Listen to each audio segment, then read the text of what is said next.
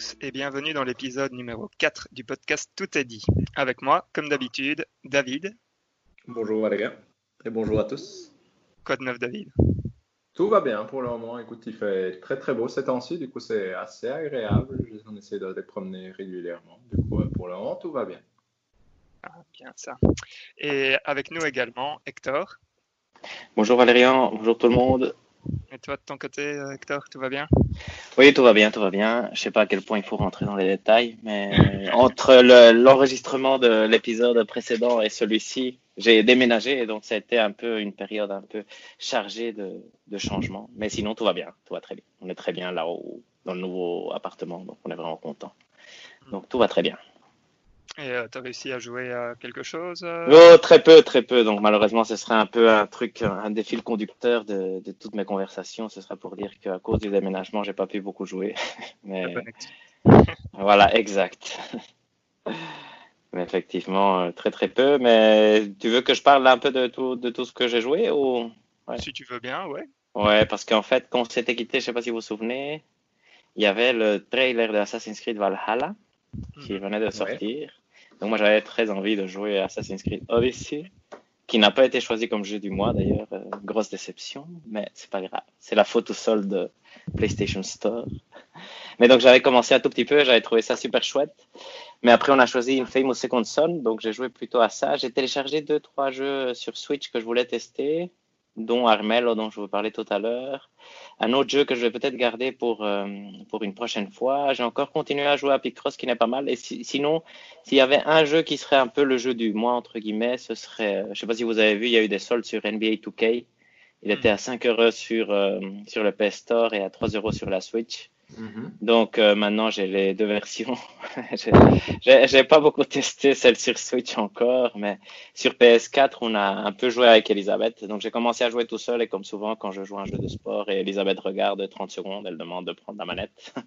et donc euh, ici ce qu'on a fait c'est au lieu de faire du coopératif, maintenant on fait du compétitif. Et donc euh, ça a été un peu plus tendu que d'habitude. C'était peut-être pas le bon truc pendant le déménagement. Mais, euh, mais donc maintenant, elle, elle, joue avec les, les stars des années 2000. Et moi, j'ai essayé de jouer avec les Indiana Pacers de maintenant contre elle. Et au début, je pensais que j'allais gagner facilement parce que moi, j'ai joué beaucoup à NBA 2K11 à l'époque. Et elle m'a battu de 25 points, je pense. Un truc comme ça. Oh là là, ouais. Donc, et après, j'ai dit revanche. Elle menait de 35 points à la mi-temps. Donc, j'ai dit, on arrête. Je pense que tes joueurs sont vraiment trop forts. Parce qu'ils ont tous, ils ont tous 97, 98, 99 dans les stars des années 2000. Et donc, on a fait Stars des années 2000 contre Stars des années 2010. Donc, moi, j'ai pris Stars des années 2010. Et je rentrerai pas dans les détails parce qu'on a décidé que le, le, match ne comptait pas. Mais j'ai quand même perdu. mais il y a eu beaucoup de tension. Et après, j'ai gagné, et donc il faut encore. Mais il n'y a pas encore eu de vrai rematch là-dessus. Mais il est, il est chouette, mais j'ai pas encore assez testé comme pour dire qu'il soit ou pas. Comme j'avais testé PES la fois passée, par exemple, ici, c'est. Je suis incapable de, de, tester, à part le fait que le jeu est super bien, comme toujours. Mais ça, ça je pense qu'on le sait. Donc voilà, ça, c'est un peu tous les jeux que j'ai joués euh, ce mois-ci. Euh, pour NBA euh, 2K, euh, donc, tu as dit, tu as, un peu joué à la version Switch ou pas du tout? C'est une très bonne question. J'ai joué, moi, je dirais 15 minutes à la version Switch. Et donc, une grosse remarque, on voit la différence dans le, dans le frame rate. C'est quelque chose que je ne remarque pas du tout normalement. Mais là, ça se remarque assez fort, ça se remarque assez fort et le jeu est vraiment moins fluide. C'est un tout petit peu gênant. Donc, euh, je vais essayer de jouer un peu plus parce que je me dis que jouer dans le train une saison, ça va être vraiment pas mal. Mais donc, je vous dirai ça les, les prochaines fois probablement pour savoir un, un, vrai test sur la version Switch. La version PS4 marche parfaitement. D'ailleurs, les temps de chargement sont plus lents que ce que je me souvenais sur les autres versions. Donc, ça, c'est plutôt assez positif. Mais la version Switch, elle marche bien. Mais il y a ce problème de fluidité qui fait comme comme le jeu est beaucoup, je sais pas si vous avez joué, mais le jeu est beaucoup, David, je sais que oui, mais le jeu est beaucoup basé sur le, le timing surtout lors, des, lors des tirs. C'est assez gênant le fait que, la, que le jeu soit moins fluide, le timing est différent et donc c'est un peu plus difficile à calculer. Donc euh, c'est, il, faut, il faut une adaptation pour passer d'une version à l'autre, mais je pense qu'elle est jouable, hein, sincèrement, mais il fallait encore euh, que je prenne mes, mes marques. D'ailleurs, je dois encore choisir une équipe parce que j'ai pas vraiment d'équipe. Les Indiana Pacers sont vraiment pas forts et avant j'étais fan des Indiana Pacers et donc euh, Je regarde, je regarde. Je, je, voudrais choisir une équipe actuelle qui puisse battre Elisabeth avec les stars des années 2000, mais donc euh, je vais tester avec les, j'ai testé avec les Brooklyn Nets, je pense, parce qu'il y a Kevin Durant, mais mais on verra, on verra. Mais voilà, mais c'est essentiellement tout ce que j'ai joué euh, ce mois-ci.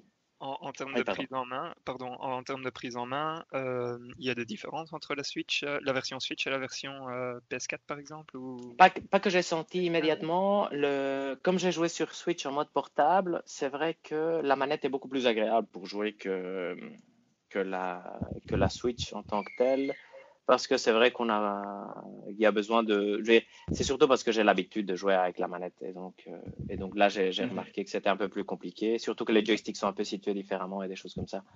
Mais, mais donc c'est à voir, c'est les mêmes boutons essentiellement, donc ça, ça, ça passait de l'un à l'autre assez facilement. Et sinon, je dirais satisfaisant la version Switch et à voir avec la longueur pour voir si, si j'y joue vraiment ou pas. Mais sinon, mhm. petite remarque, effectivement, les prix affichés sont, sont vraiment impressionnants et je pense que ça pourrait ouvrir un point débat parce que c'est certainement pour euh, récolter des données qui abaissent le prix autant. Donc, euh, c'est à, se demander comment est-ce qu'ils font pour, euh, pour gagner de l'argent à côté. Ben, c'est surtout avec les microtransactions aussi. Apparemment, le jeu, est, le jeu est bourré de microtransactions. Donc, ça, je ne l'ai pas encore ressenti. Donc, j'ai joué que des matchs amicaux, forcément. Et là, j'ai gagné des points touquet et des choses comme ça, mais, mais ce n'était pas agressif pour l'instant. Et en fait, ouais, pardon, vas-y, David. Non, j'allais juste faire la remarque parce que j'ai l'impression que sur les saisons, les épisodes précédents auxquels j'avais pu un peu jouer, c'était déjà gênant, mais c'est quand même un jeu qui est rempli de pubs de partout et qui hmm. profite du fait d'être un jeu NBA pour mettre de la pub partout. Donc je pense que par là, ils doivent quand même gagner beaucoup d'argent aussi. Et je pense que si tu commences à jouer à des, des trucs comme la carrière ou ce genre de choses, là, ça peut être plus gênant, tout le côté micro Oui, je crois. Euh, et j'ai testé. Hmm. Accélérer ta progression, je veux dire.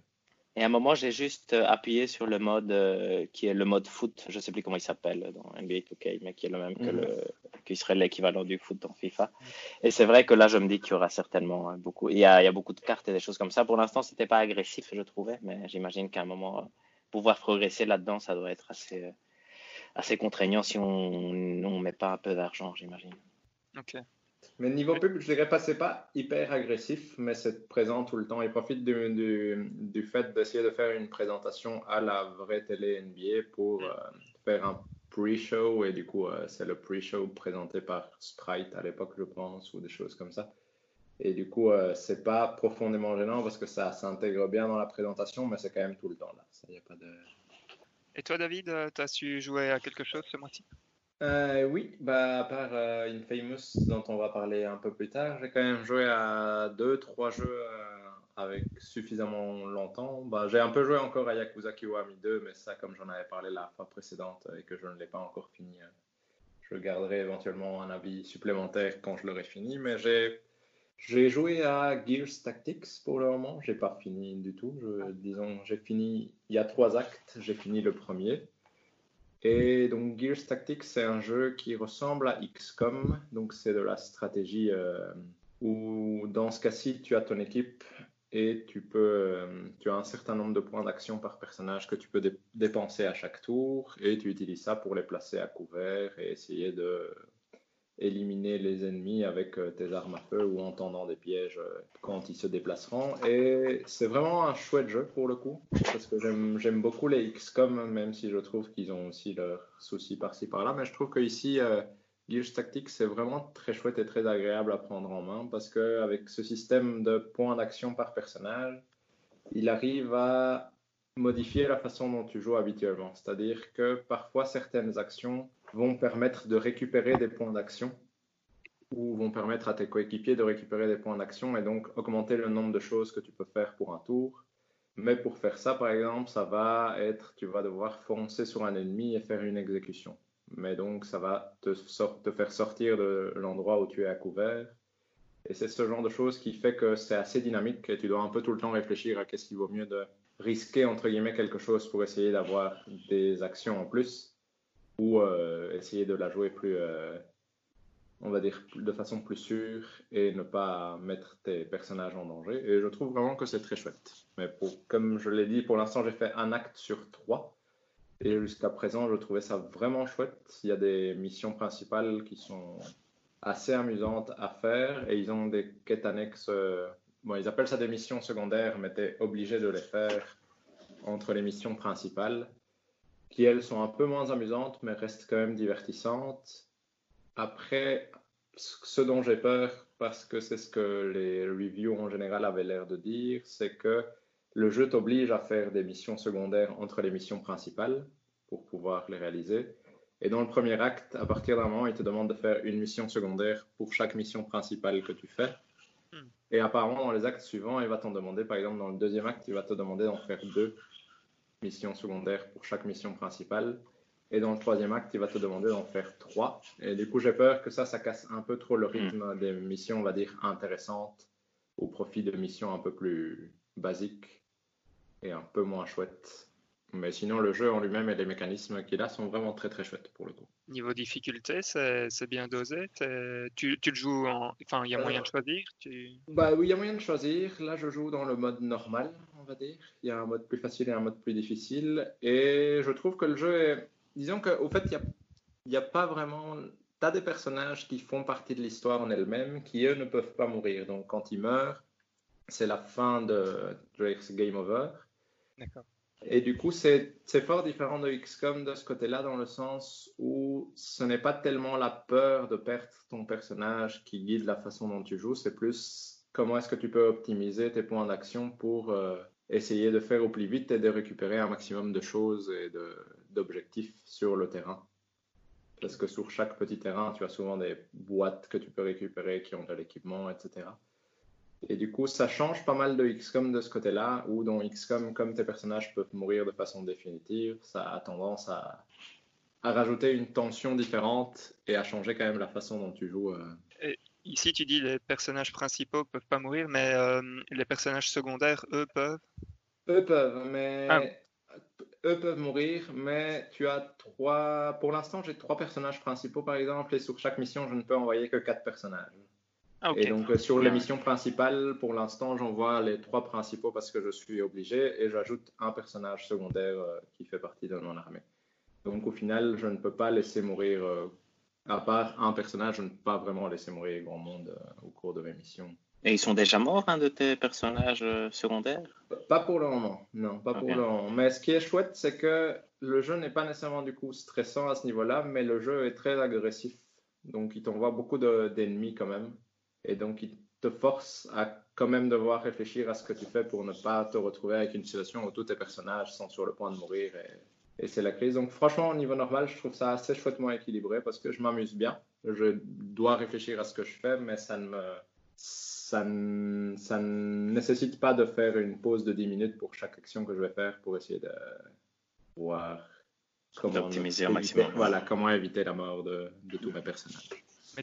Il y a un système d'expérience les Oui, oui, il, y a, un arbre, il y a un arbre de compétences et d'expérience, justement. Et du coup, tu peux débloquer beaucoup. C'est quand même assez complet et c'est des trucs assez chouettes dans le sens où tu as différentes classes. Du coup, parmi tes personnages, tu vas avoir le sniper, tu vas avoir le, celui qui est plus la, qui assiste plutôt les autres, tu vas avoir le, un peu bourrin, on va dire. Et du coup, euh, les compétences changent assez fort et c'est des trucs assez sympathiques. Euh, qui te font aussi un peu au fur et à mesure changer ta façon de jouer parce que tu peux faire qu'un personnage quand tu tues quelqu'un récupère de la vie donc tu vas plutôt essayer de si quelqu'un doit aller risquer entre guillemets de se mettre un peu à découvert ça va probablement être lui. D'autres vont pouvoir euh, recharger leurs armes si tuent quelqu'un dans certaines conditions etc donc c'est assez sympa franchement. Et, par exemple, quand tu perds un, personnage secondaire, imaginons euh, il était niveau 5, tu es obligé de redémarrer avec des personnages secondaires qui sont tous de niveau 1 ou il y a une sorte de. Enfin, ils sont mis à, niveau euh, plus ou moins automatiquement Non, je pense qu'ils ne sont pas mis à niveau automatiquement et je pense que c'est pour ça que le jeu essaye de te forcer à faire des quêtes annexes où là, tu n'es pas obligé d'emmener aucun des personnages principaux. Tu peux en emmener que des personnages secondaires. Donc je pense que, à mon avis, c'est pour ça que le jeu essaye de faire ça, pour te forcer à, améliorer au moins un de tes personnages et à essayer de t'attacher à lui.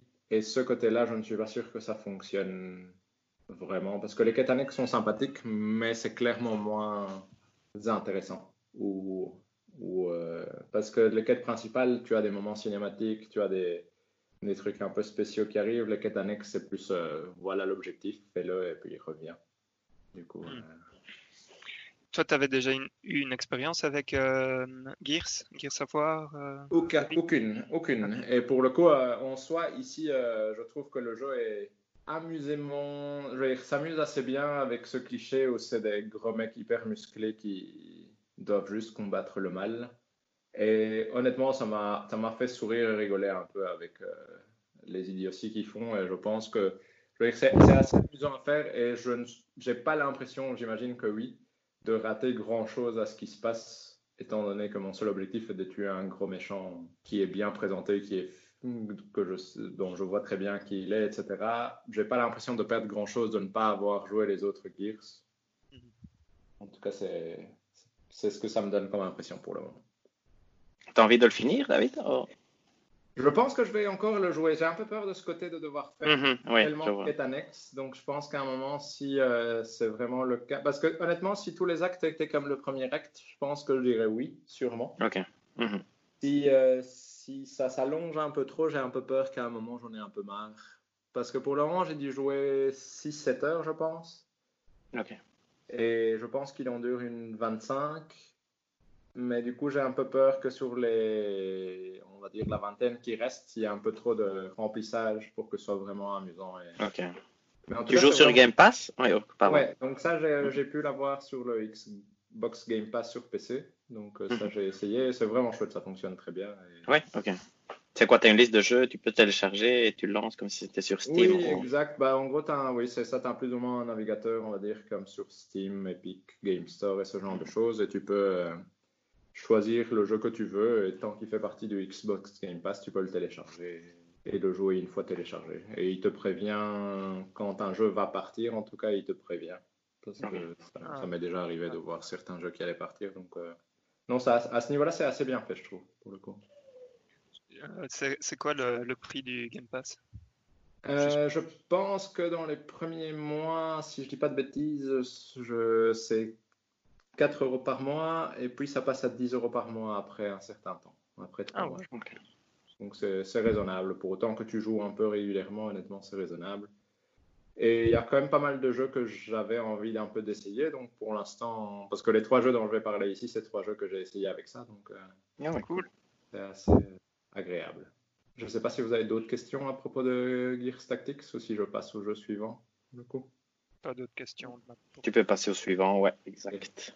Parce que l'autre jeu que j'ai joué, qui est peut-être celui qui m'a le plus plu, je dirais, ou le plus surpris plutôt sur les trois que j'ai essayé, c'est Children of Morta. Je ne sais pas si vous avez ah, oui, oui, tout à fait. Mhm.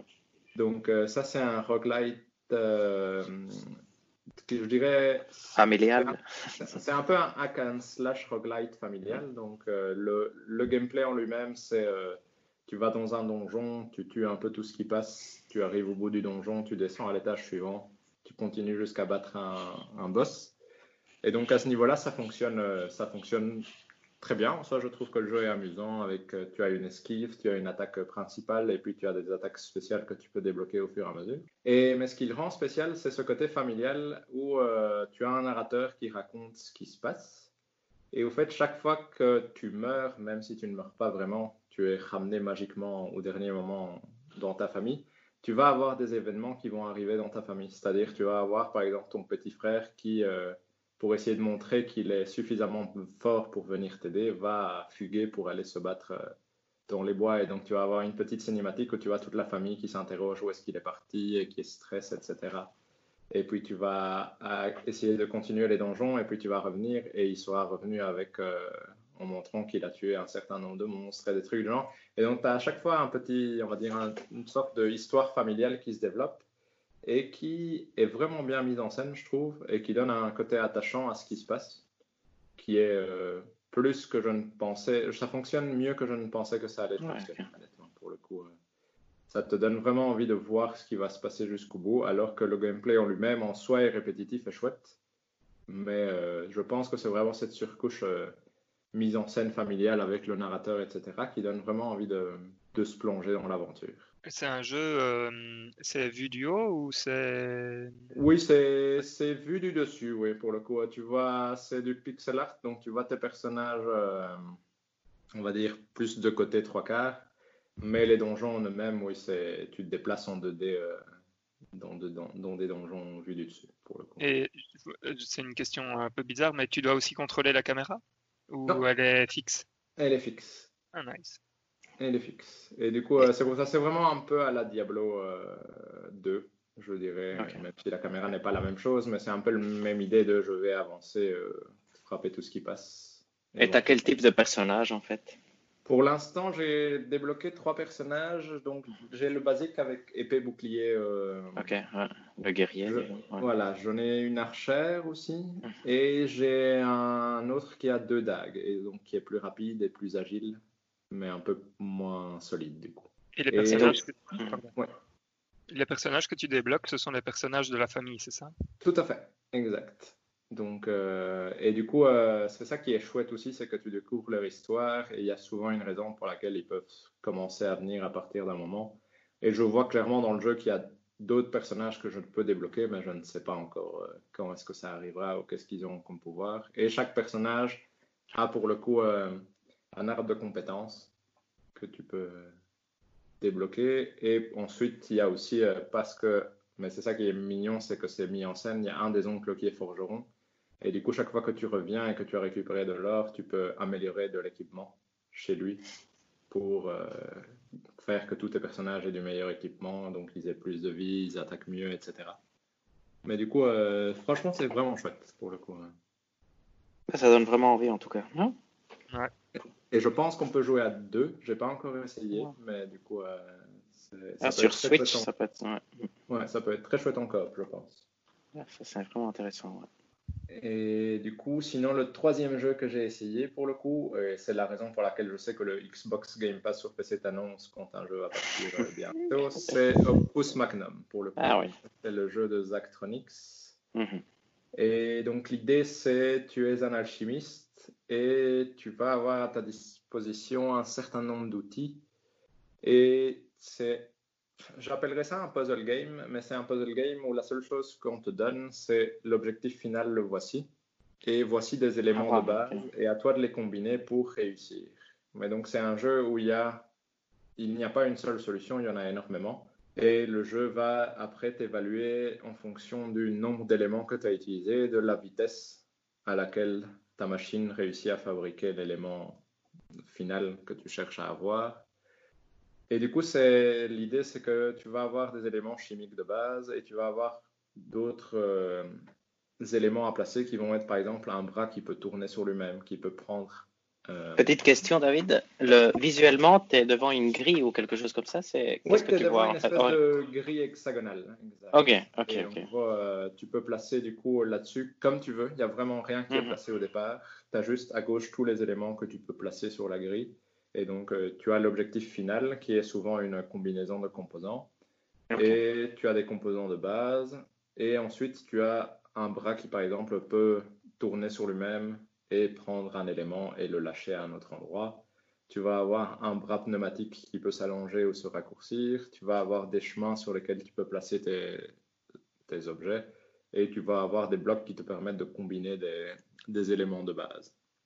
Et donc, euh, l'idée, c'est vraiment ça, c'est de trouver, entre guillemets, de fabriquer ta propre machine pour arriver à à la solution. Et le jeu ne te place aucune limite sur le nombre de bras, d'éléments que tu peux avoir. C'est simplement quand tu finis un, puzzle, quand tu trouves une solution, le jeu te montre par rapport à tous les autres joueurs qui ont fabriqué une machine pour ce test-là, à quel point ta machine est coûteuse, à quel point ta machine va vite et à quel point elle prend de la place dans la ah, Du coup, c'est assez intéressant parce que ça te donne une vue de ah j'ai fait un truc rapide mais qui coûte beaucoup ou ah j'ai fait un truc qui coûte pas grand chose mais qui va très lentement par rapport au reste du monde donc c'est assez intéressant comme façon de fonctionner pour le coup. chouette.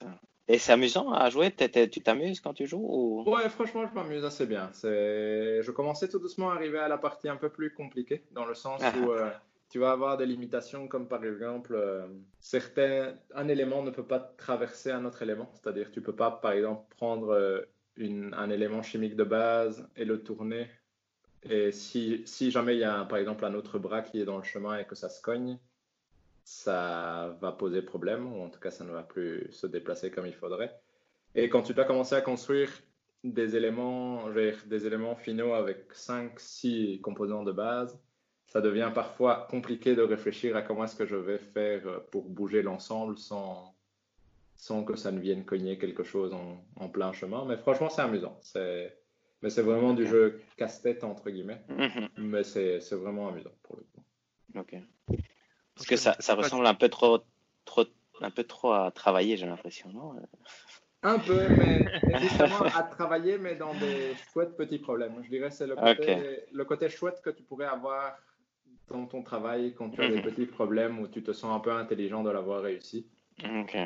Et tu as toujours euh, une solution qui est là et c'est. C'est jamais, en tout cas pour le moment, c'est pas vraiment compliqué. Et c'est ce côté-là où tu peux utiliser autant d'éléments que tu veux, donc tu peux trouver une solution hyper bourrine, on va dire, pour réussir qui va peut-être coûter beaucoup d'éléments, etc. Mais le jeu ne te punit pas pour ça. Il va juste te dire, tiens, voilà, par rapport à l'ensemble des gens, il y a visiblement des gens qui ont trouvé un moyen de faire une machine soit beaucoup plus rapide, soit qui coûte beaucoup moins. Ah c'est ça, mais il, te montre, te montre pas ce que les gens ont fait. Non, non, non, il te montre juste euh, sur certains. Euh, sur le coup, la, rapide, mm. voilà, la rapidité et la place que ça prend. Et du coup, c'est un peu à toi aussi de voir si tu as envie de te casser la tête pour. Euh, essayer d'améliorer ta machine en fonction d'un des éléments ou si tu es content de ta solution. Ok, mais est-ce qu'il existe, euh, par exemple, est-ce qu'il existe genre la solution parfaite qui va, qui va utiliser le moins d'éléments, qui va... Euh, le jeu ne te laisse, ne le laisse pas supposer en tout cas. Ah, c'est bien. Ok. Ne te le pas. Donc j'ai pas l'impression.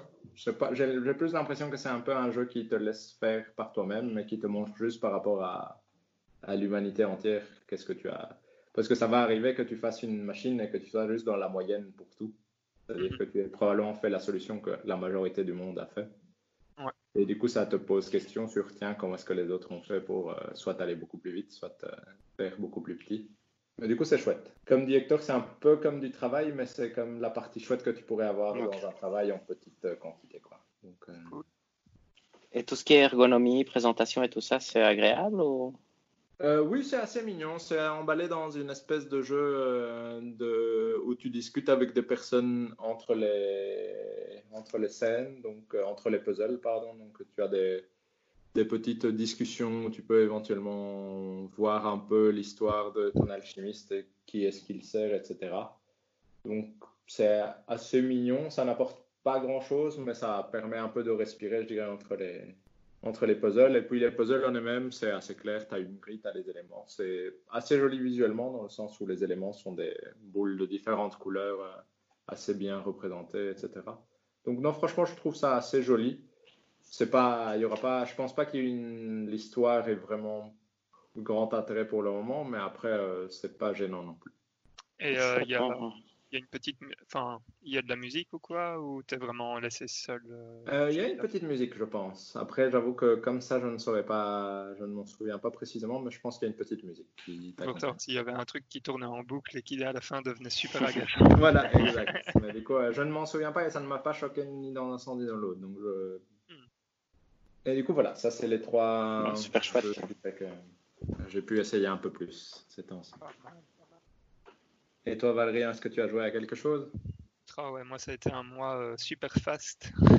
Oh là là, c'est bien ça. Euh, ouais. le, premier, je vais passer super vite dessus. C'est simple, quand Hector avait parlé de Picross euh, le mois passé, ah, ah. je, me suis un peu intéressé à ce que c'était. Je l'ai acheté, ah, je l'ai fini. C'est vrai, hein, finesse. Ah, c'est dingue. Ça t'a plu? Ouais, bon, j'imagine que oui. Mais j'adore les puzzles. Donc, euh, ah. pour ça, euh, le, jeu dont David vient de parler, ça m'intéresse beaucoup. Ah ouais, nice. Euh, donc voilà, merci Hector. ah, chouette, ça c'est bien. Et sinon, bah, donc ça, vous, avez sans doute vu, j'ai joué à Control, que j'ai terminé. Oui. Si, mhm. platiné. ça c'est quand même pas mal, effectivement, félicitations. ouais, je me suis bien, bien mis dedans. Donc, euh, ouais, Control, c'était vraiment, vraiment très très bien. Hector, tu dois le jouer. Ouais, j'ai envie. ça me donne vraiment, vraiment envie.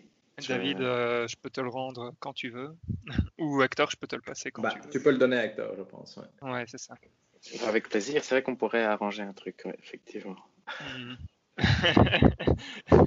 Et euh, ouais, donc dans, dans Control, on incarne Jesse Faden, qui, donc est à la recherche de son frère et qui, pour le retrouver, va se rendre dans le bureau du contrôle.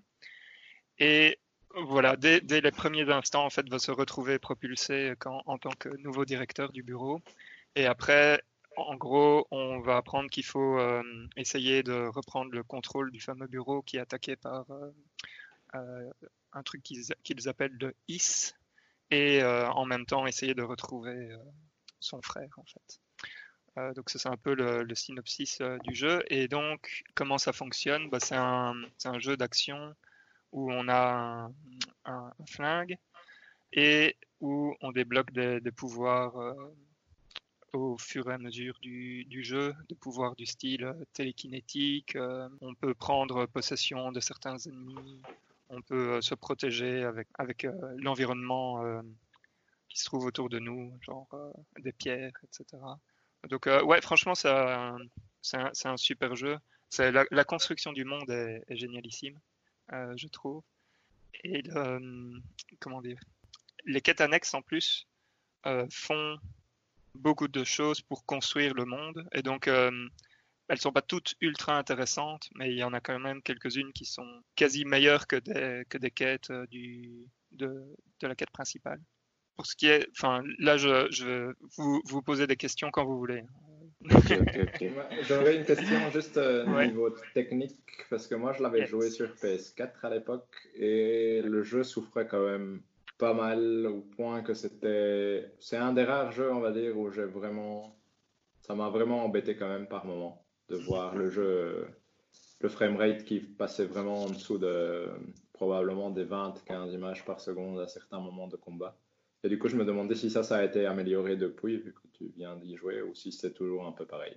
Donc effectivement, moi j'ai pas joué à l'époque où il était sorti. Euh, j'ai noté quelques, enfin quand même pas mal de ralentissements quand, quand tu vois quand il y a beaucoup d'ennemis, que tu mhm. commences à soulever euh, beaucoup de pierres ou d'objets autour de toi pour les envoyer. En fait, il y a beaucoup de particules à l'écran, donc là mhm. tu sens que ça, ça ralentit euh, quand même beaucoup.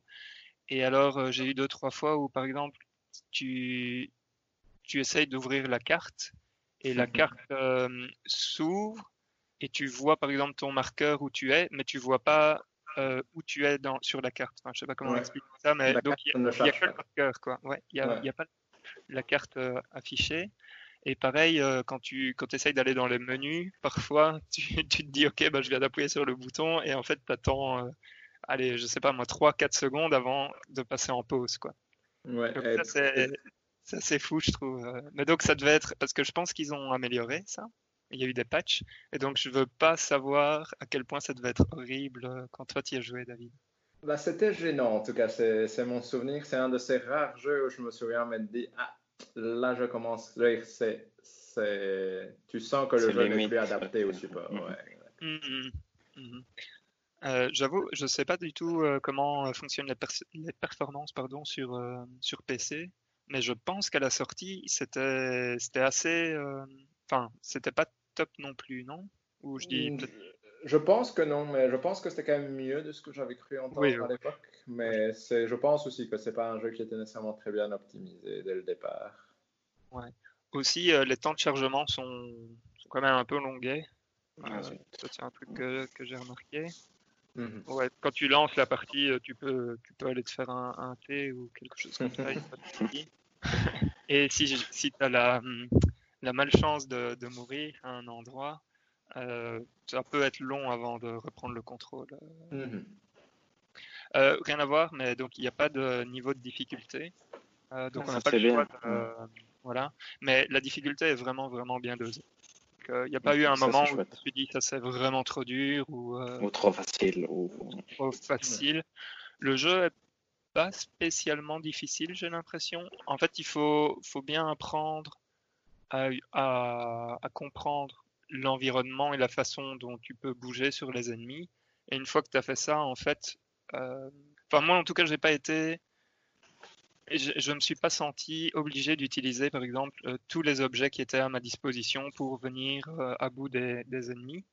Euh, donc le, combat, en fait, je ne l'ai pas trouvé non plus je pense qu'il est vraiment bien fait, mais moi, il m'a pas, euh, je me suis pas senti engagé dedans parce qu'en fait, j'utilisais tout le temps l'arme de base quasi et le jet télé télékinétique. Et avec ça, j'étais capable de, de, faire tous les ennemis, quoi, plus ou moins. Mhm. Mais moi, j'ai eu la même impression que toi à ce niveau-là. Je dirais que c'est probablement une des faiblesses du jeu, c'est ce côté-là où, quand ça devient du combat pur par moment, c'est pas non plus particulièrement palpitant. Ouais, c'est ça.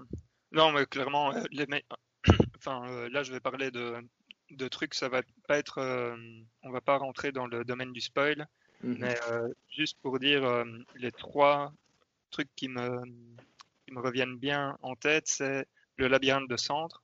Mhm. Celui-là, il est, ça c'est incroyable, je trouve. Mhm. Les... Et dans les quêtes annexes, il y en a une avec un miroir qui est vraiment, enfin, moi que je trouvais génial. Et euh, celle avec le frigo. Euh... Hector, mhm. je te laisse découvrir. Ah, génial, mais ça donne envie, effectivement. J'avais beaucoup aimé l'ambiance quand j'avais joué. J'avais joué très peu. Moi, ça m'avait un tout petit peu fait penser à Silent Hill, quand même. Euh, dans, pas vraiment dans, pas dans, en rien en fait, mais en même temps dans, dans un peu l'ambiance, dans la cohérence du truc, où tu te sens vraiment euh, que tu es dans l'endroit. C'est une, une, des forces de Silent Hill 2 finalement. Tu es vraiment dans la ville. Et dans Control, je trouvais que tu étais vraiment dans le bâtiment. Chose qui est très difficile à réussir, je trouve en général. Tout à fait, la, cohésion du mm. monde est vraiment, mm-hmm. euh, vraiment parfaite. Et alors, euh, ils mettent des documents à gauche à droite. Et je dois dire que je pense que je les ai tous lus.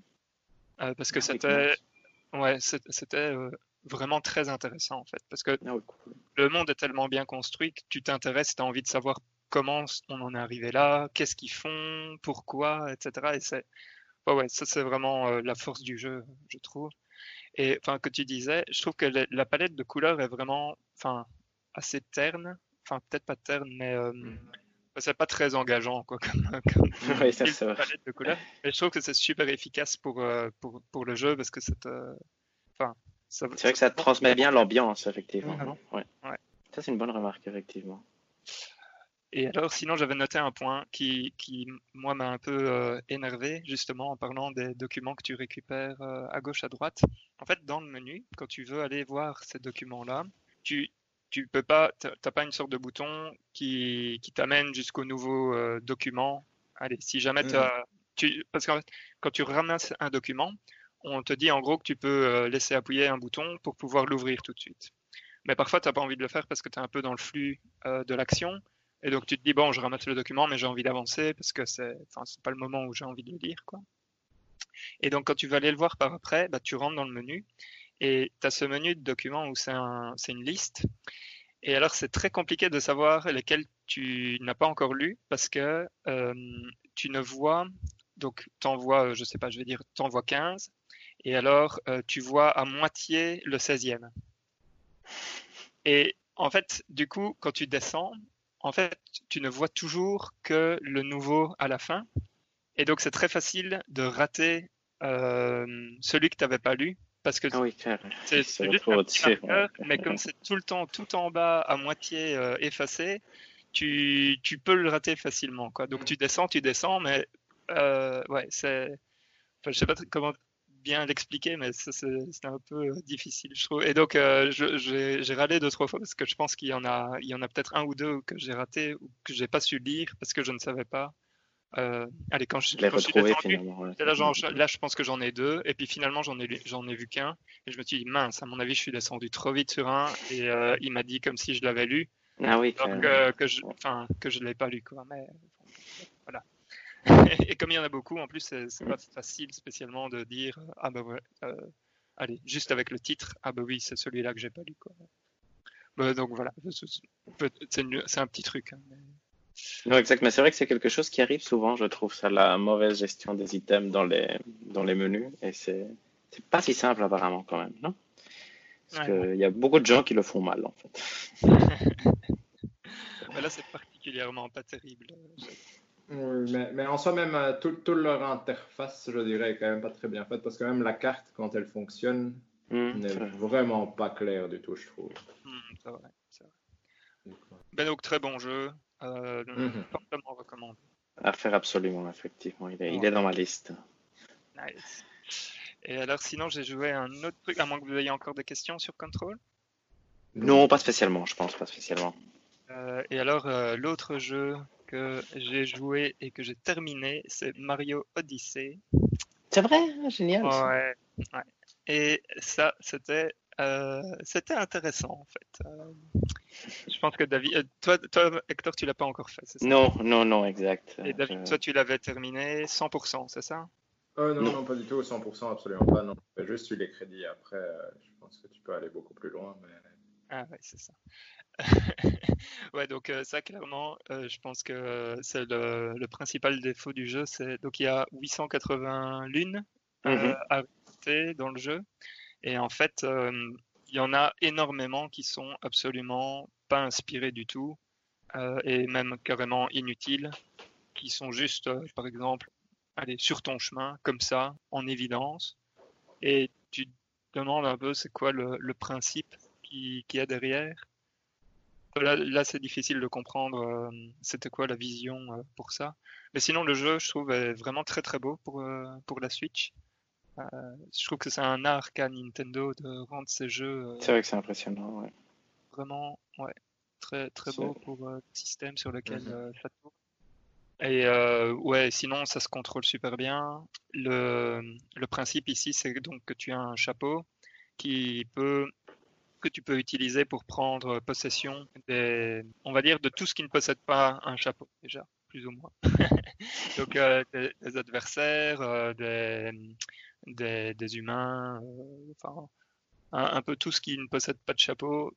Tu peux te dire, OK, je peux essayer de lancer mon chapeau et de prendre possession. Et donc, quand tu prends possession, tu te retrouves avec un, un, nouveau moveset, un nouveau ensemble de mouvements que tu peux faire et qui est utilisé euh, dans le jeu pour résoudre euh, bah, justement certaines énigmes, atteindre certaines, euh, certaines lunes. Et franchement, ça c'est vraiment sympa. Et le, le chapeau est donc l'outil aussi qui te permet de faire un peu tout ce qui est platforming un peu plus complexe. par exemple, pour pour faire des sauts. un, double saut quelque chose. Voilà, c'est ça. Donc pour faire des sauts un peu plus loin, ce que tu peux faire, c'est tu peux sauter, lancer ton chapeau, plonger vers l'avant, bondir sur ton chapeau, et puis relancer ton chapeau, et puis rebondir vers l'avant, par exemple. Et ça, ça fait un saut qui est vraiment très très long et, qui te permet euh, aussi de monter euh, en hauteur. Et donc ça, c'est vraiment très très bien pensé. Et alors, euh, pour, un, pour un jeu 3D, je trouve qu'il y a enfin un jeu, un jeu de plateforme 3D, il y a vraiment très très peu de, problèmes de caméra et ça, j'ai trouvé ça vachement appréciable euh, pour le mhm. coup. Franchement, bah, ça, se joue. T'as eu combien de lunes en fait, Valérian, en tout? Alors attends, euh, quand on a fini euh, avec Céline, on devait en avoir 260, quelque chose comme mhm. ça, plus ou moins. là, aujourd'hui, nous en sommes à je demande l'avis euh, du public. 380. 380 ah ouais, quand même. dans l'oreille. Et euh, on est parti pour essayer d'avoir les 880 quand même. bien sûr. Ça, c'est en fait le vrai jeu, non Qu'on joue à Mario finalement. Je me souviens quand j'avais. C'est voilà, mais je suis d'accord que c'est un point à débat. Mais moi, j'avais joué à euh, Super Mario 3D Land sur 3DS. Mhm. Et je trouvais que le jeu, juste finir le jeu, c'était pas si il était chouette et tout, il était, moi j'ai beaucoup aimé, mais il était normal. Mais avoir tout, tout, toutes les pièces de monnaie, c'était, ça rendait, ça, ça faisait passer le jeu à un autre niveau de, d'intérêt, parce que c'est vraiment cette découverte du monde et de tous les petits trésors et tout ça qui. Mais moi, c'est probablement la déception avec Mario Odyssey, c'est que je trouve que sa structure par rapport à Mario 64 est beaucoup moins intéressante parce qu'elle ne te présente jamais le challenge clairement. comme Valérie on dit, il y a tellement d'étoiles un peu. Euh, Mais donc, pour débloquer le monde, on a besoin de lune, un peu comme Mario 64, non Si j'ai bien compris, c'est-à-dire si je veux partir avec ma fusée vers un monde X, c'est un peu ça l'idée, non? J'ai besoin de, de, X lunes. Donc j'imagine que les lunes qui, qui s'éparpillent un peu partout, c'est pour permettre à n'importe qui d'avoir le, le, de n'importe qui pardon d'avoir le minimum de, de lunes pour pouvoir voyager facilement. J'imagine que c'était ça qu'ils ont calculé. Mais c'est un peu trop facile, si j'ai bien compris aussi. Mais, disons que, en, tout cas, le jeu, j'ai l'impression, ne te met jamais face à des challenges intéressants pour simplement le finir.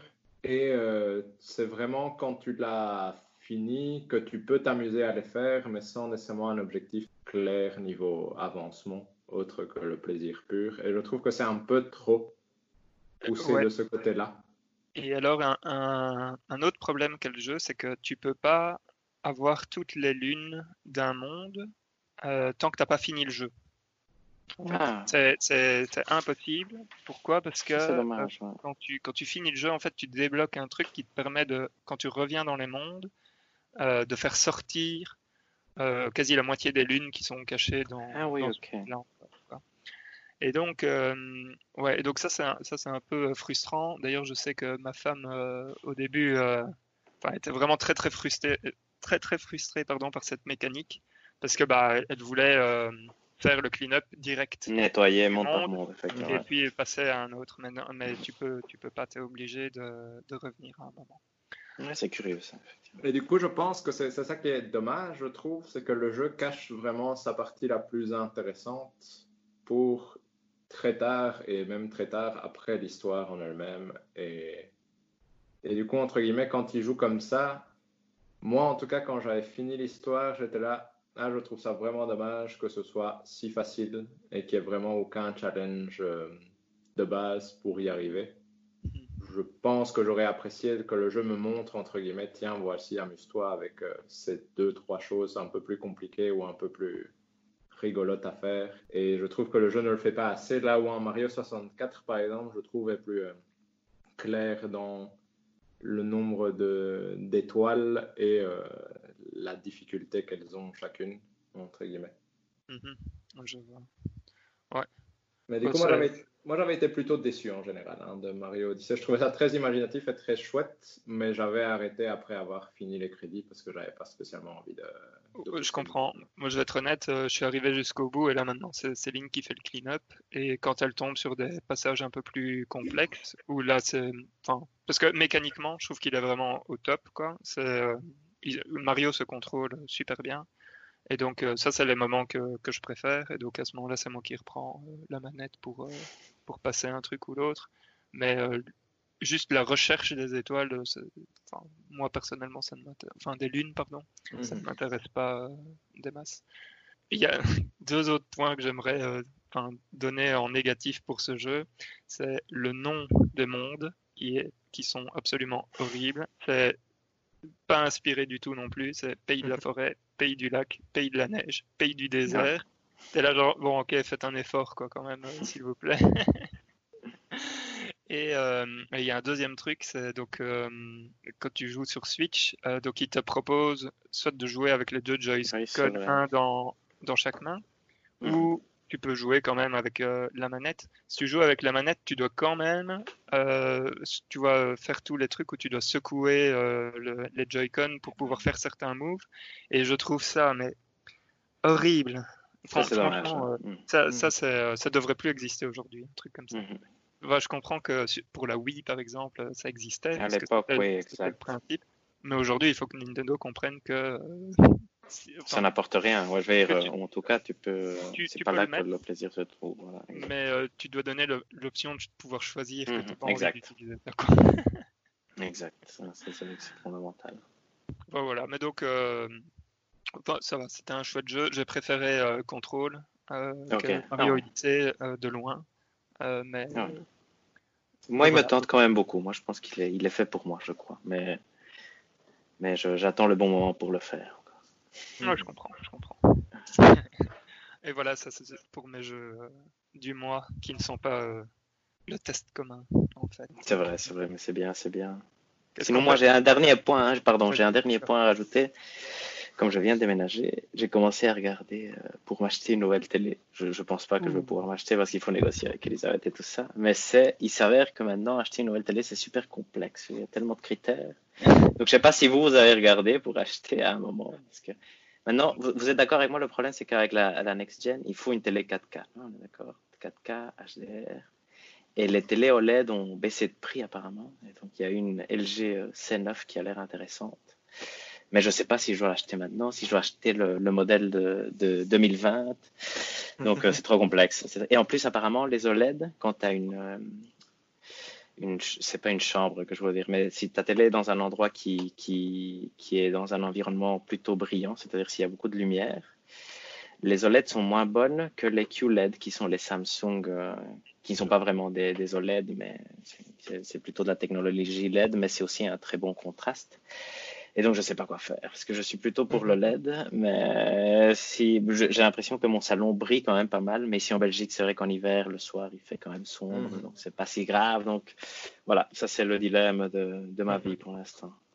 Et tout ça a commencé parce que je voulais savoir comment étendre mon Wi-Fi pour travailler. voilà. Et donc, euh, ouais, ça c'est. Euh.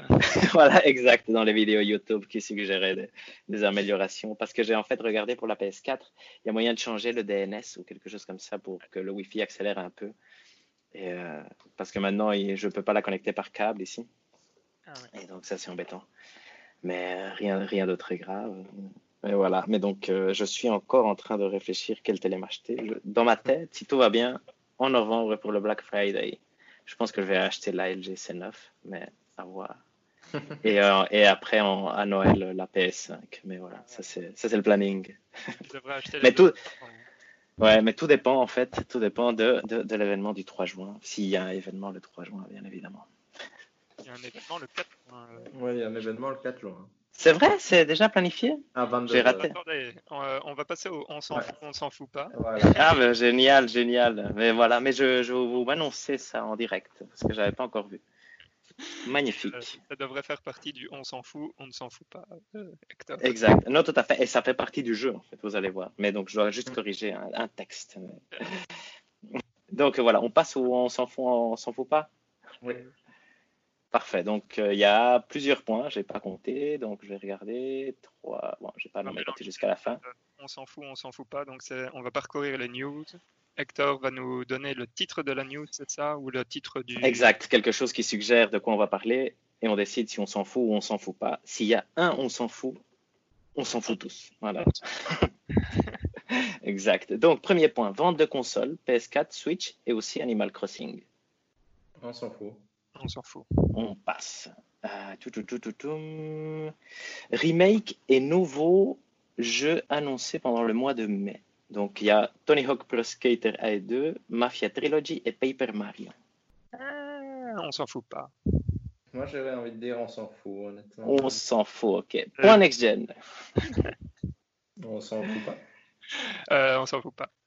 Parfait. Donc, premier affrontement semi-direct à une semaine d'intervalle entre les géants de la Next Gen. Le 7 mai, Xbox présentait lors d'un Inside Xbox désormais baptisé Xbox 2020 les premières images de gameplay de la nouvelle génération, entre autres les premières images in-game du nouvel Assassin's Creed. De l'autre côté, une semaine après, Epic présentait l'Unreal 5, cinquième itération d'un des moteurs de jeu les plus populaires et performants, Annonçant ouvertement qu'elle tournait sur PS5, la démo Lumen in the Land of Nanite montrait les progrès qui seront possibles avec ce nouveau moteur. Avec une démo technique jouable où une aventurière inspectait des environnements assez éblouissants et presque photoréalistes, Epic a frappé le premier grand coup de la next-gen. Et finalement, sans bouger, PlayStation aussi. Donc première question. Avant même la démo de l'Unreal 5, est-ce que vous avez déjà eu l'impression que PlayStation avait marqué son premier point à cause du fait que le Xbox, le, Inside Xbox était raté ou pas Parce que moi, je me souviens à l'époque, on avait discuté même de faire une émission spéciale.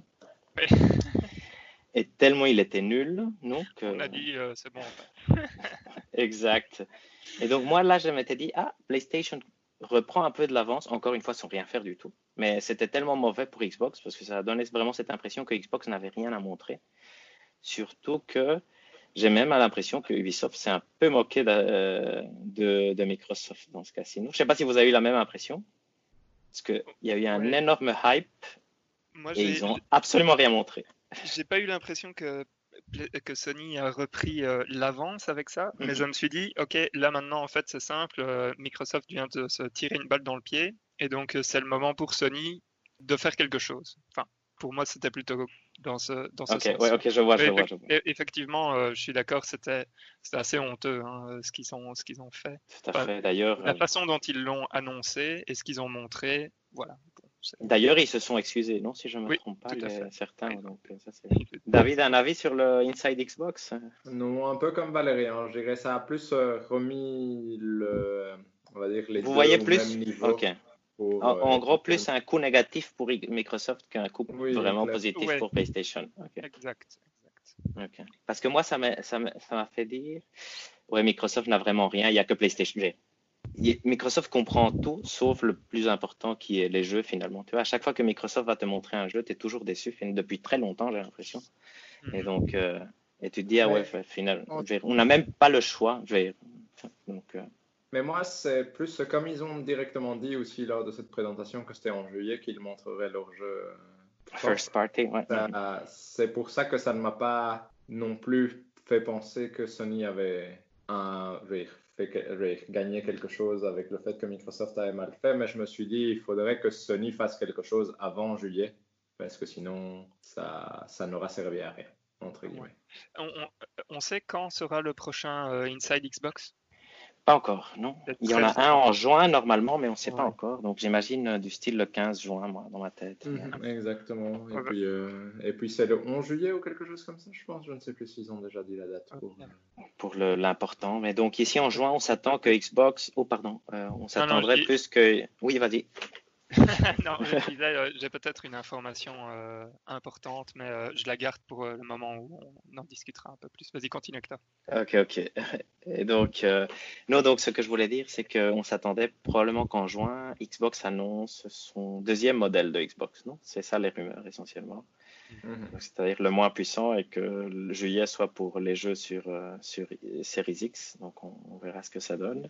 Et sinon, le plus important, c'est un peu de discuter de la démo de l'Unreal 5 Qu'est-ce que vous en avez pensé? Moi, sincèrement, moi, j'ai été impressionné. moi, j'ai vu le truc et je me suis dit, ah ouais, quand même. Mais maintenant, j'ai envie d'une PlayStation 5 pour les jeux. Donc, même si c'est pas un jeu, vous me direz, mais. Euh, moi, ça ne m'a pas. Pas, je, ne suis pas senti euh, transcendé par, euh, ce que j'ai vu. C'est super beau, je suis d'accord, mais enfin, j'ai l'impression qu'on est arrivé déjà à un tel niveau d'un point de vue graphisme, etc., que là maintenant, ça commence à.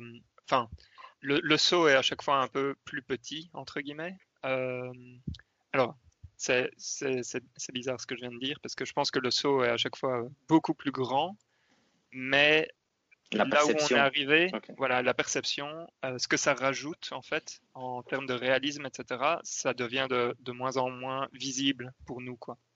Parce que je veux dire, quand on est passé euh, allez, à la 3D par exemple, c'était un, truc dingue. Et puis PS1, euh, PS2, euh, avec, les avec les textures, pardon, c'était.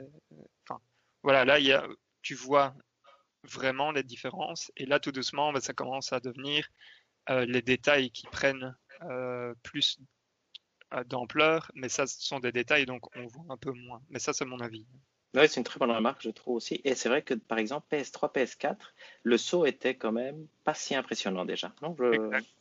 Et ici, j'ai l'impression, et c'est ça qui est bon, mais aussi c'est des perceptions et c'est la hype. Et c'est vrai que moi, je suis plus, plus facilement euh, excité par ce genre de news. Mais ici, j'avais l'impression que le saut, ce, ce que j'ai vu avec la démo de l'Unreal 5, c'est beaucoup plus impressionnant que ce que j'avais vu pour le reveal de la PS4, par exemple, ou de la nouvelle Xbox. Qu'est-ce qui m'a impressionné ici? Bon, c'était la lumière est impressionnante, les décors sont vraiment géniaux. C'est facile de s'imaginer un jeu et de, prendre de plaisir avec ce jeu-là. Et la, partie finale où il vole et le monde, tu vois absolument tout. Ça, mhm. tu te dis, ah oui, ça c'est, c'est que cinq minutes, mais ça c'est du jamais vu. Tu vois, je veux dire, ça, et donc, c'est surtout ça qui peut être intéressant, je crois. J'ai envie de croire. Et autre chose qui rendait encore le truc beaucoup plus excitant, c'est quand Tim Sweeney a, discuté de l'architecture du SSD de la PS5 pour dire que c'était vraiment quelque chose de révolutionnaire, même pour, euh, pour des PC actuels, et que c'était impossible de reproduire euh, cette technologie-là. Ça, ça donne envie de croire qu'on est en train de parler de quelque chose qui va être une mini-révolution au moins. Non? Vous n'avez pas cette impression-là? Non. Non, ça j'ai l'impression quand même que c'est plus de la, allez, de la communication commerciale plus qu'autre chose.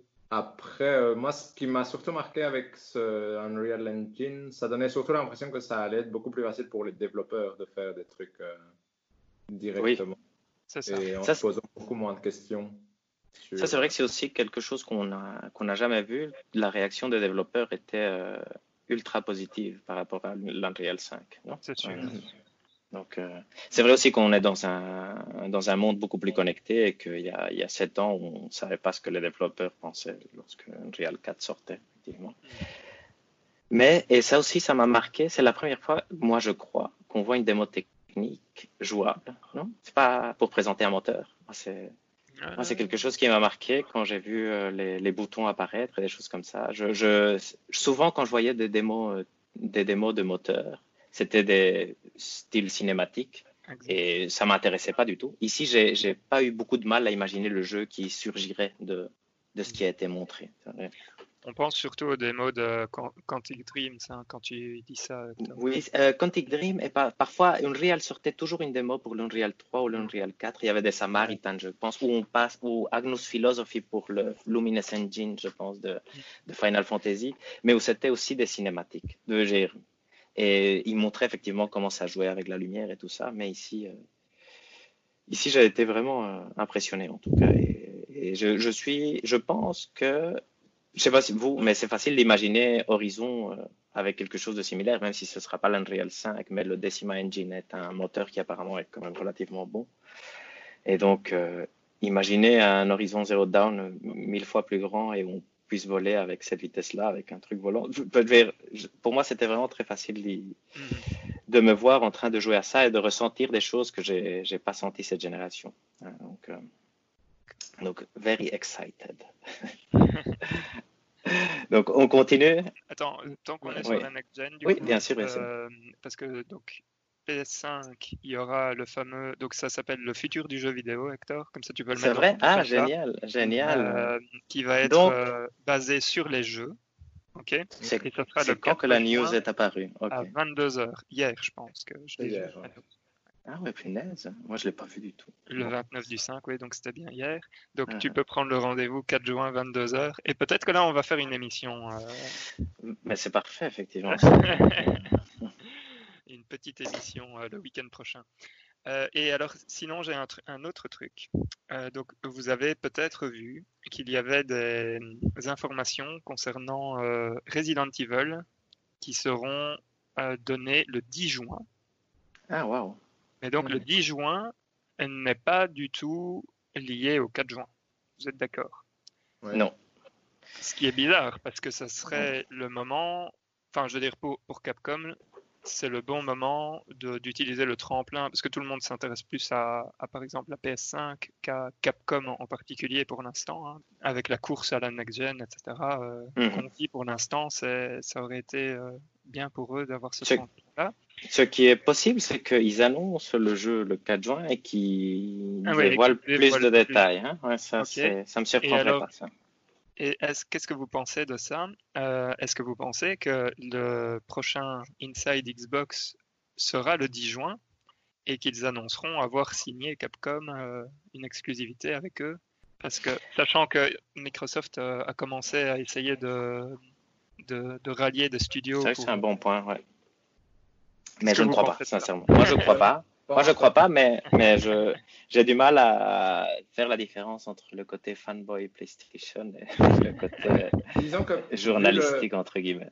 Vu le succès de Capcom en général ces temps-ci, ça n'aurait pour moi pas beaucoup de sens. Je avec Monster Hunter, Resident Evil 2 et 3, je pense que Capcom vit non seulement bien, mais même extrêmement bien. Et je ne suis vraiment pas sûr qu'ils aient besoin de quelqu'un d'extérieur qui vienne avec et le fait que ce soit un studio japonais en plus, un endroit où la Xbox n'a jamais pu même s'imposer, ne serait-ce qu'un tout petit peu, j'en doute vraiment très fort pour le coup.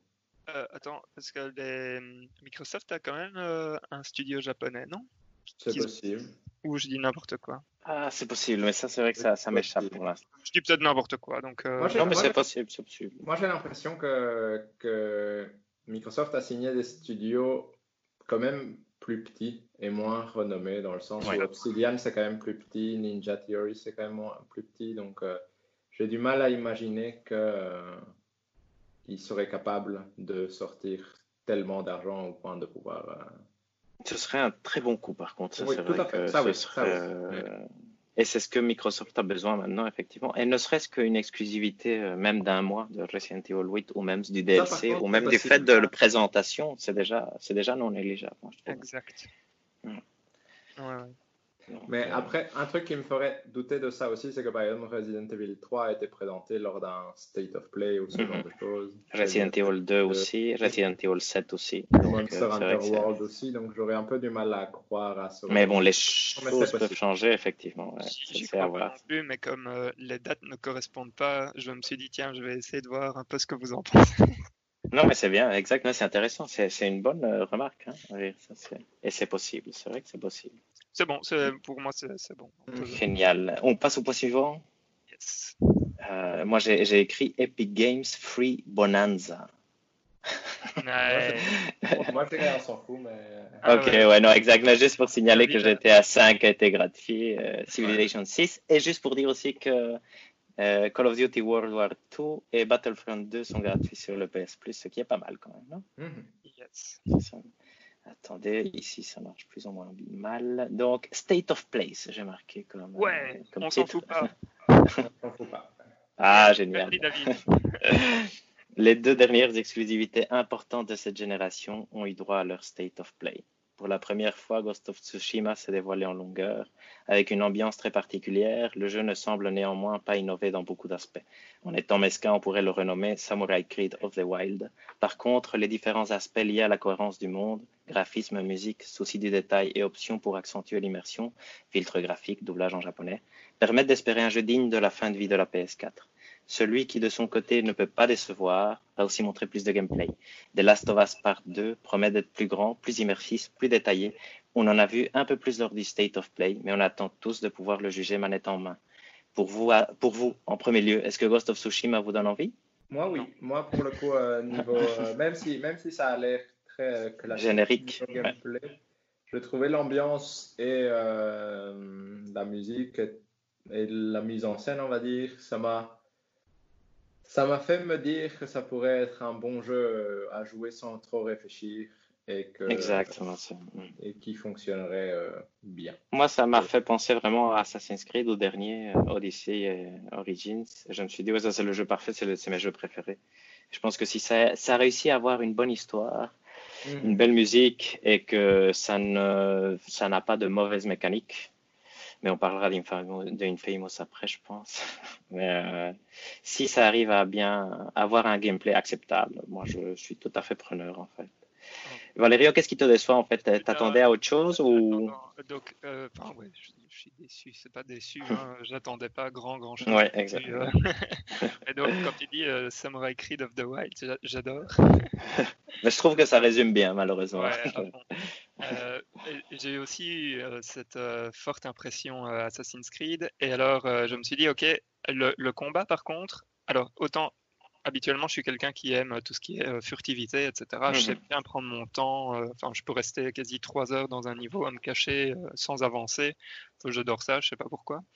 Euh, mais euh, ici, étrangement, je trouve que c'est le combat direct qui avait l'air d'être le plus intéressant. Euh, Plus- le plus innovant en tout cas, hein, parce qu'on n'a rien vu finalement On de ça. On ne sait pas comment ça marche et Ça semblait être différent. moderne. ouais. Ouais. Mhm. Et, euh, et donc ça, ça m'a quand même donné envie. Et en plus, ils ont, euh, ils ont montré donc il y a des différentes positions, un peu comme dans Nioh, euh, pour Mhm. pouvoir euh, être plus fluide ou des trucs comme ça dans, dans, dans le combat. Et donc ça, là, je suis, enfin, j'ai envie d'en savoir plus là-dessus. Et alors, je pense que ce qui n'a pas aidé, c'est que donc on est dans un setting japonais et au début de la vidéo, ils parlaient tous en anglais et je trouvais ça bizarre. En fait, je vais être honnête. Et donc, quand ils ont annoncé que la langue japonaise serait euh, serait accessible dès le début, là, je me suis dit, ok, d'accord. Ben, en fait, euh, c'est un peu dommage qu'ils ne l'aient pas fait directement parce que moi, j'aurais, je me serais sans doute, j'aurais été plus immergé euh, directement Ouais. en fait, dans le monde. Mais sinon, voilà, il- il- ça a l'air très beau. Le combat m'intrigue, mais je suis pas encore en train de me dire, là, j'ai envie d'y jouer. quoi. Voilà, c'est c'est ça. C'est- J'ai envie de savoir ce que c'est. euh, je le jouerai avec plaisir parce que ça va être euh, un des, jeux du mois, je pense. Je pense. Hein. D'ailleurs, moi j'avais une suggestion pour ce, genre de jeu super long. On pourrait essayer de le faire en deux parties, du style on fait une première partie, les premières 25-30 heures, et on donne notre avis. Et après, on choisit un autre jeu du mois et on finit le Ghost of Tsushima dans, le, dans la longueur et on continue à en parler jusqu'à en finir et voir dans les jeux du si on l'a fini. Exact, exact. Non? Oui, oui, Parce que le, le, risque avec un jeu trop long, c'est que ça demande vraiment, vraiment trop d'investissement. Parce que j'imagine ici, ça a l'air vraiment du style de jeu qui demande au moins 50 heures. Dans un, mode de jeu, dans un mode de jeu normal. Non, moi je... C'est vrai? Ah oui. Ça a l'air fort grand. Hein. La map, mm. euh, quand on l'a, enfin, quand on l'a vu, je me suis dit ouf, ça, ça va être, euh, ça va être costaud. Sachant que pour l'instant, je suis en train de, enfin, je suis en train de tout doucement jouer à Assassin's Creed Origins et je trouve mm. la map euh, extrêmement grande et je, commence déjà un peu à me dire ouf, euh, là maintenant il faut que j'arrête un peu de m'égarer, euh, c'est mission, mission, mission parce que sinon je le finirai jamais. donc là, ça c'est le point qui me fait un peu peur. Voilà, exactement, c'est vrai, c'est vrai. Mais c'est intéressant. Je trouvais aussi, et ça, c'est vraiment le point à, mettre en positif, je trouve. Toute cette partie euh, ambiance, musique. Tu vois, par exemple, au début, quand j'ai regardé le State of Play, j'aimais pas énormément. Et après, plus ça avançait, plus tu rentrais dans le truc. Et c'est vraiment un jeu où je pense que l'immersion va être euh, réussie, je crois. Et il y avait certaines images qui étaient super belles. Donc, euh, j'ai envie de le voir. J'ai envie de le voir. Il y aura un photo mode. exact. Vraiment, c'est très caractéristique des jeux euh, Sucker Punch. on découvre, on découvre. on passe au point suivant. Le point suivant, on, parle de, de, Last of Us là. Ah, clairement, c'est vrai, tout à fait. Donc, de Last of Us. Comment, comment est-ce que vous le sentez de Last of Us? Est-ce que, bon, moi, ça m'a donné envie en soi. Ça a l'air euh, extrêmement violent dans le dans l'action, on va dire. Plus réaliste, mais du coup plus dérangeant qu'habituellement. Donc, euh, ça, j'attends un peu de voir à quel point, si ça va pas être trop. Parce qu'en gros, c'est ma peur un peu avec le jeu en général. Le jeu m'a donné envie. Cette possibilité de mouvement supplémentaire et d'infiltration m'a donné envie. J'ai un peu peur que ça aille peut-être trop loin dans cette envie de, de réalisme et de déranger pour son propre bien, mais c'est ma seule peur pour le moment. Je, enfin, je, vais, je vais te rejoindre à 100%, David. En fait, quand c'est la première chose qui m'a frappé, c'était la violence. Et euh, il y a ce moment où euh, Ellie lance un molotov sur euh, un garde et son chien, et le bruit que fait le chien, ça m'a écœuré. C'était ah, trop, trop, réaliste. c'est enfin, fou. Oui, je suis, je suis, ça c'est vraiment le point. En fait, ça, ça, ça, se remarque par sa violence. Le seul point, le seul point qui fait qu'on est encore finalement très intéressé, c'est que on sait que Naughty Dog va essayer de traiter ça correctement. Et donc ça va être, c'est le gros point. C'est pourquoi c'est si violent et qu'est-ce que ça va donner comme résultat? Moi, c'est ce que je disais à David quand on parlait par WhatsApp comme ça l'autre jour, c'est que moi aussi, ça m'avait semblé trop violent comme pour avoir directement envie de, de jouer. Tu vois, c'est pas, pas quelque chose dont je me suis dit, ça, j'ai envie de, de, jouer absolument, mais j'ai envie de vivre l'expérience pour voir ce que c'est. Donc ça, je pense qu'on est tous impatients. J'espère que ce sera vraiment un très bon jeu. Et s'ils arrivent à faire quelque chose de, de très bien, ça peut être vraiment incroyable. Je trouvais aussi que tout ce qui est euh, détail, non, euh, les textures des, meubles et des choses comme ça, je trouvais que tout ça était fort réussi. Encore une fois, le même euh, truc qu'on disait pour Control ou pour Silent Hill, où très vite tu, te, tu sens que tu es dans l'endroit où tu dois être. ce côté-là est vraiment réussi. J'ai toujours un peu peur des derniers Naughty Dog, donc depuis Uncharted 4. J'ai l'impression qu'ils n'arrivent pas tout à fait à réussir ce qu'ils essayent de réussir. Donc parfois, moi, j'ai eu le problème avec Uncharted 4 que j'avais pas eu du tout avec Uncharted 2. Ou Uncharted 2, je sentais toujours ce que je devais ressentir en fonction de ce que les créateurs euh, voulaient que je ressente, j'ai l'impression. En tout cas, j'étais super excité quand je voyais que je devais être excité, des choses comme ça. Uncharted 4, parfois, j'avais l'impression que je passais à côté de trucs qui étaient faits pour être géniaux et je comprenais pas. Ici, j'ai peur que je passe à côté, encore une fois, de, de certains trucs. Donc, euh, donc on verra ce que, ce que ça donne. Mais sinon, c'est vrai qu'il. C'est certainement le jeu du mois de, du mois prochain. ah non, ça c'est de Last of Us premier du nom. D'ailleurs, il faut voir comment on va faire pour. on fait les deux. On fait un, c'est ça. On fait les deux. Et, génial, on fait un dossier. de Last génial. Oui, exact, exact. Il y a encore un point qui, enfin, il y a, y a deux points moi, ce que j'ai, j'ai bien aimé, c'est la mécanique avec justement le chien de garde qui a, qui a l'air d'être assez sympa, euh, qui peut te renifler et suivre ta trace. Euh, tu vois, dans, un point de vue euh, pour t'obliger à bouger, etc. Je trouve que c'est, assez malin. Et alors, par contre, un, truc qui m'a un peu déçu, c'est qu'à la fin, donc quand ils ont montré la, partie de gameplay qu'ils avaient encore jamais montré, j'ai de nouveau l'impression qu'on va tuer des nations entières, enfin dans le jeu, et euh, ça, je trouve c'est un peu irréaliste, mais bon, on verra comment, comment ils vont. Moi, justement, je trouvais que c'était encore.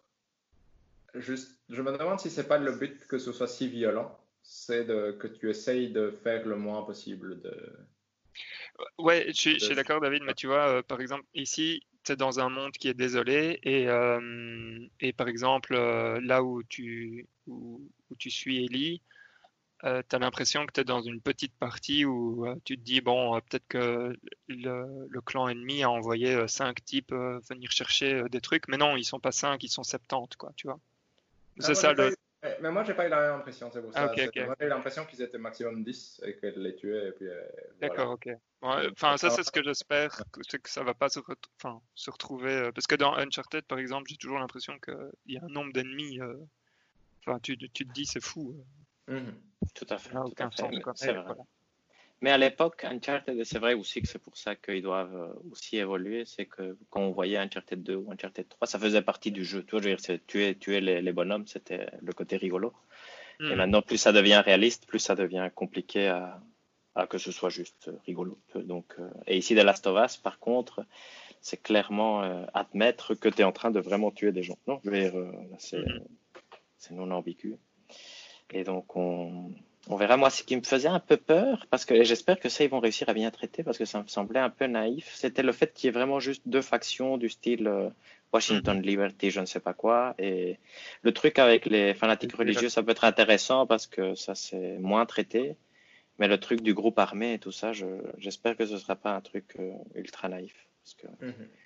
parce que c'est difficile d'imaginer comment ça peut être intéressant, ce groupe-là. Je Je suis d'accord.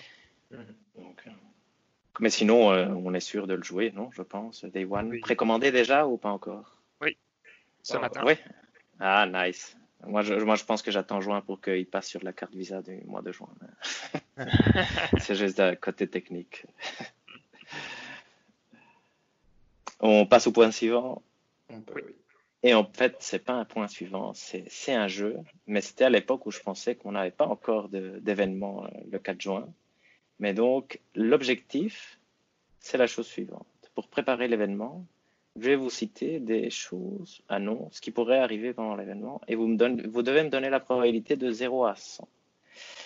100, vous êtes sûr qu'il arrive, 0, il n'arrivera pas. Donc, euh, ce que je vais faire, c'est après récollecter les points et on verra ce qui est arrivé après l'événement. Si l'événement arrive, vous additionnez les points que vous avez dit ou égaux à la probabilité que vous lui avez attribuée. Si l'événement n'arrive pas, vous perdez les points égaux à la probabilité que vous lui avez attribuée. Donc, ok, vous êtes prêts? Vous avez compris? Oui. Donc, un reboot de Silent Hill est annoncé. David? Oh, pardon. 20 pour David, 40 pour Valérian. Donc, vous y croyez pas trop? Le remake de Demon's Souls est annoncé et montré pendant l'événement Probabilité. David 40%. 40 seulement. Donc vous y croyez pas? En 30 pour moi, ouais. Ok. Sont annoncés FF7 épisode 2 ou FF versus 7 ou FF16 euh, 0%. 0. ok. On voit la console pendant l'événement. Ah, bien. 20%. Euh, euh, ah, 40. Pour l'instant, aucun, aucun truc arrive. Hein, On connaît le prix pendant l'événement. Zéro. Non, zéro. Zéro, ok. Il y avait un point bonus après si vous aviez répondu des points. Mais... On voit Horizon Zero Down 2. 100%. Euh, ouais, 100%. Euh, on voit Spider-Man 2. Ah, intéressant. 0%. 60, Oh là, 60 pour Valérian tu... Ok. j'y crois. Zéro pour David, hein, on est d'accord. Ouais, ouais. Je prenne du risque euh, parce que sinon, euh, Ouais, c'est vrai, pas vrai. drôle. On voit God of War 2. Non, 0%. Zéro aussi. On voit le nouveau Call of Duty. 70%. Donc 70 et 0 Valérian? Ouais. Nous avons une démonstration de la rétrocompatibilité avec la PS4. 0%. 30%.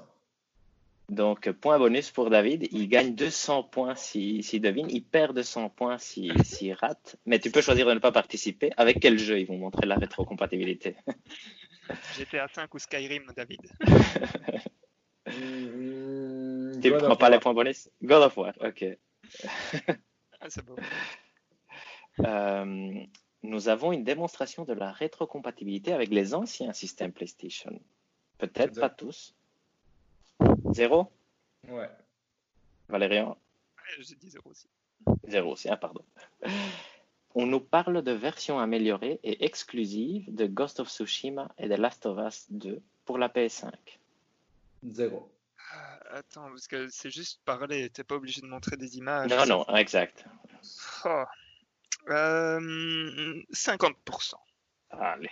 Moi, je dirais zéro parce qu'ils ont annoncé, mais ça, je vais lancer ça parce que ça peut être intéressant. Mais Oui, oui, que- tout à fait. partir de tous les jeux qui vont sortir à partir de je ne sais plus quelle date sont obligés d'être trop compatibles euh, et ça incluait euh, Ghost of Tsushima et de la ap- C'est ça, c'est à partir de juin, hein, je pense, David. je pense. Donc, Ah oui, euh, ok. Mais euh, tout à fait. Mais ici, ici effectivement, C'est plus que la rétrocompatibilité. Voilà, c'est des versions améliorées du style Assassin's Creed Valhalla où il aura. C'est pour ça que je dirais zéro parce que je pense que ça Ok, va. ouais. Tu, tu prends les notes, hein, Hector. Oui, oui, je suis en train de, point- de prendre les points. De toute façon, on retrouvera avec le podcast, mais voilà, mais je Oui, prends, je, pour l'instant, je prends. Euh, on voit une nouvelle licence de Naughty Dog. Non, 0%. Zéro. Zéro, ok. Grand Turismo 7 est annoncé comme étant un jeu de lancement. 0%. 60%. Quoi? Voilà. Ici, on discutera si jamais Grand Turismo 7 est juste montré et pas dit comme un jeu de lancement. On verra. on verra. Mhm. On voit le nouveau Far Cry. Non. Non, 20%. Euh, Ouais, j'a- j'allais direct dire la même chose, 20%, parce qu'on sait jamais, mais je pense pas. 20%, 20% aussi. Mhm. Les premières images de Resident Evil 8 sont dévoilées. 50%. Ouais, 50% avec ce que. Que maintenant, la C'est suivante. RE8. Ah, RE8 ou RE4 euh, remake. hein. ah oui, exact. Oui, c'est- effectivement. Là, je vous le donnerai. Je vous offrirai ces points-là. C'est gentil. Une nouvelle IP top tier, entre guillemets, exclusive, est montrée pendant la présentation. 60%. Top tier. Mhm. C'est vraiment du style que ça te. ouais. Donc 60 et 30, le nouveau jeu de Jonathan Blow est cité. 0%. 0%. Une version retravaillée du PS Now est proposée pour le lancement de la PS5. 50%. Euh, non, 0%. Ils en parleront pas. Et la date de sortie exacte de la console est donnée. Euh, 0%. 0%. 0%. Ok, parfait, voilà, ça c'était tous les points. Et donc, euh, Euh, est-ce que vous voyez quelque chose de, d'en plus qu'on aurait pu rajouter? Elden Ring. Ah, Elden Ring, vous y croyez? Ça, c'est l'espoir de Valérian. Ouais, euh, moi, moi j'ai j'ai envie de, de mettre 40% sur Elden Ring. Bah, Allez, je le mets, je le mets. David? Oh, moi, zéro, mais. Zéro, ok. Oh, David, comment Et de tout ceci, qu'est-ce qui vous donne le plus envie?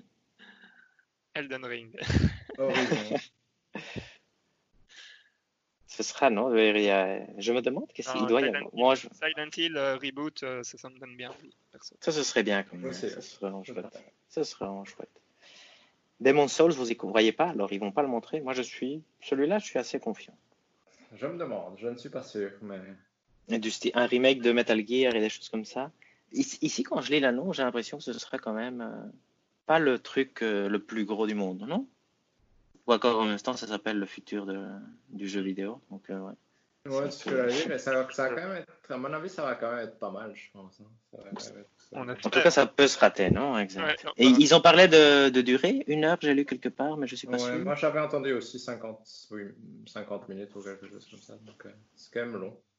C'est long, ouais, c'est vrai que c'est long, c'est long. Non, intéressant, intéressant. Donc, euh, on, y sera, non De toute façon, on va voir comment, mais moi, je, 10 heures, c'est pour une fois, c'est une heure euh, respectable. Donc, donc ça, c'est vraiment chouette. Et euh, bah, c'est après ça, on verra hein, si on achète une nouvelle télé ou pas finalement. non. tu dois attendre euh, le direct et puis après tu pourras. voilà, je précommande ma télé après. Génial, mais c'est tout, je pense, pour le on s'en fout, on s'en fout pas. C'est tout. Je pense que c'est tout. Ouais. Alors, donc, on va passer au test commun Oui, oui, oui. oui. Donc, le test commun du mois est Infamous Second Son, développé par Sucker Punch, sorti le 21 mars 2014, censé être la première grosse exclusivité PS4, euh, si je ne dis pas de bêtises? Ouais, je pense. Ouais. Bah, enfin, il y a eu Killzone euh, et NAC qui étaient exact. exact. la première exclue. Hmm. Donc, petit synopsis, euh, on y incarne un jeune délinquant nommé Delcine, dont la réserve se retrouve ravagée par la directrice du département d'unité de protection, cellule mise en place par le gouvernement pour combattre les bioterroristes, qu'on appelle aussi porteurs. Delcine apprend qu'il est capable de copier les pouvoirs des autres porteurs avec qui il rentre en contact et décide avec son grand frère Reggie de partir se venger. Voilà, en gros, je pense que c'est en vitesse euh, le, synopsis pour pas trop, pas trop dévoiler ce qui se passe. Hum, j'aimerais qu'on commence avec euh, notre expérience avec le jeu, c'est-à-dire combien d'heures on y a joué, où est-ce qu'on est arrivé, quel chemin on a choisi, euh, quel type de karma, bien ou mal. Et puis après, on va se lâcher sur le sujet. Qui veut commencer, Hector? Je veux bien commencer. Donc moi, j'ai pas pu finir, bon, essentiellement à cause du déménagement, mais euh, donc euh, et que le fait que j'ai passé ma vie sur YouTube à regarder des télés. Mais euh, j'ai joué, je pense, moi je dirais entre 3 et 4 heures. J'ai quand même essayé de jouer et j'ai fait 34% du jeu. Je suis arrivé, bon, spoil, mini spoil, là où on rencontre de façon vraiment claire le personnage qui fera partie du DLC First Light, je pense. Donc qui a un certain super pouvoir, mais je suis donc, je me suis arrêté là et j'ai tout fait en essayant d'être gentil. J'ai tué des civils par erreur, mais à part ça, euh, j'ai essayé d'être bon. Toi, David? Moi, j'ai joué, euh, je pense que ça a dû être une petite dizaine d'heures, peut-être un peu moins. Je l'ai fini. J'avais fait 58% euh, du jeu, mais j'avais eu les crédits pour l'histoire. Et j'ai fini ça avec un bon karma, pour le coup c'est marrant. Ouais, moi j'ai fait euh, plus ou moins comme toi, David, un peu en dessous des 10 heures, je pense. Terminé euh, en bon karma. Et euh, je pense que je suis arrivé à quelque chose comme 67-70%. Quelque chose comme ça. Voilà. Bien. Est-ce qu'on rentre dans le vif du sujet? Bien. Moi j'ai un, premier point que j'aimerais aborder avec vous je trouve ça marrant parce que c'était le début donc de, de, la PS4 et euh, on sent que c'était l'époque où ils essayaient de faire quelque chose avec le pavé tactile. ça euh, c'est sûr. Ouais. Et avec le truc du spray. Et la détection du mouvement, exact. exact. Et, euh, et, je trouve par contre, donc, enfin, on, on, dit ce qu'on pense après du pavé tactile, Mais, par contre, la barre lumineuse de la, de la manette qui suivant le karma. Si c'est si c'est un bon karma, elle est bleue. Si c'est un mauvais karma, ah, ça j'avais pas fait attention. Et qui s'intensifie en fonction du rang, ça j'ai trouvé sympa. Ah, pas mal ça, de, de cette utilisation du pavé tactile Moi, je trouvais qu'il était mal utilisé. J'avais utilisé, j'avais, j'avais une seule envie d'utiliser le pavé tactile, c'était pour la map, et ça marchait pas pour la map. Donc, j'ai été assez déçu de l'utilisation du pavé tactile.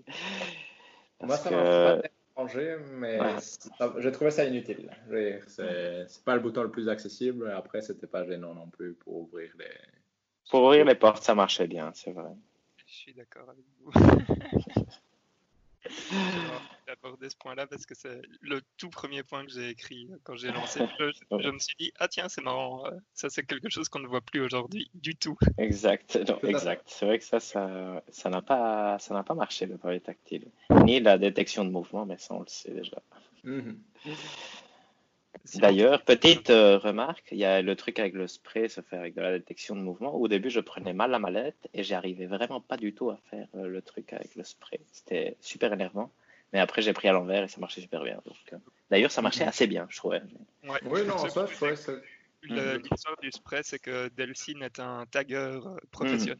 plus ou moins. Et donc, il, y a des il y a des points sur la map où on peut décider d'aller taguer à chaque fois, c'est une image différente. Euh, je trouvais ça, en fait, j'aimais encore bien ce truc-ci.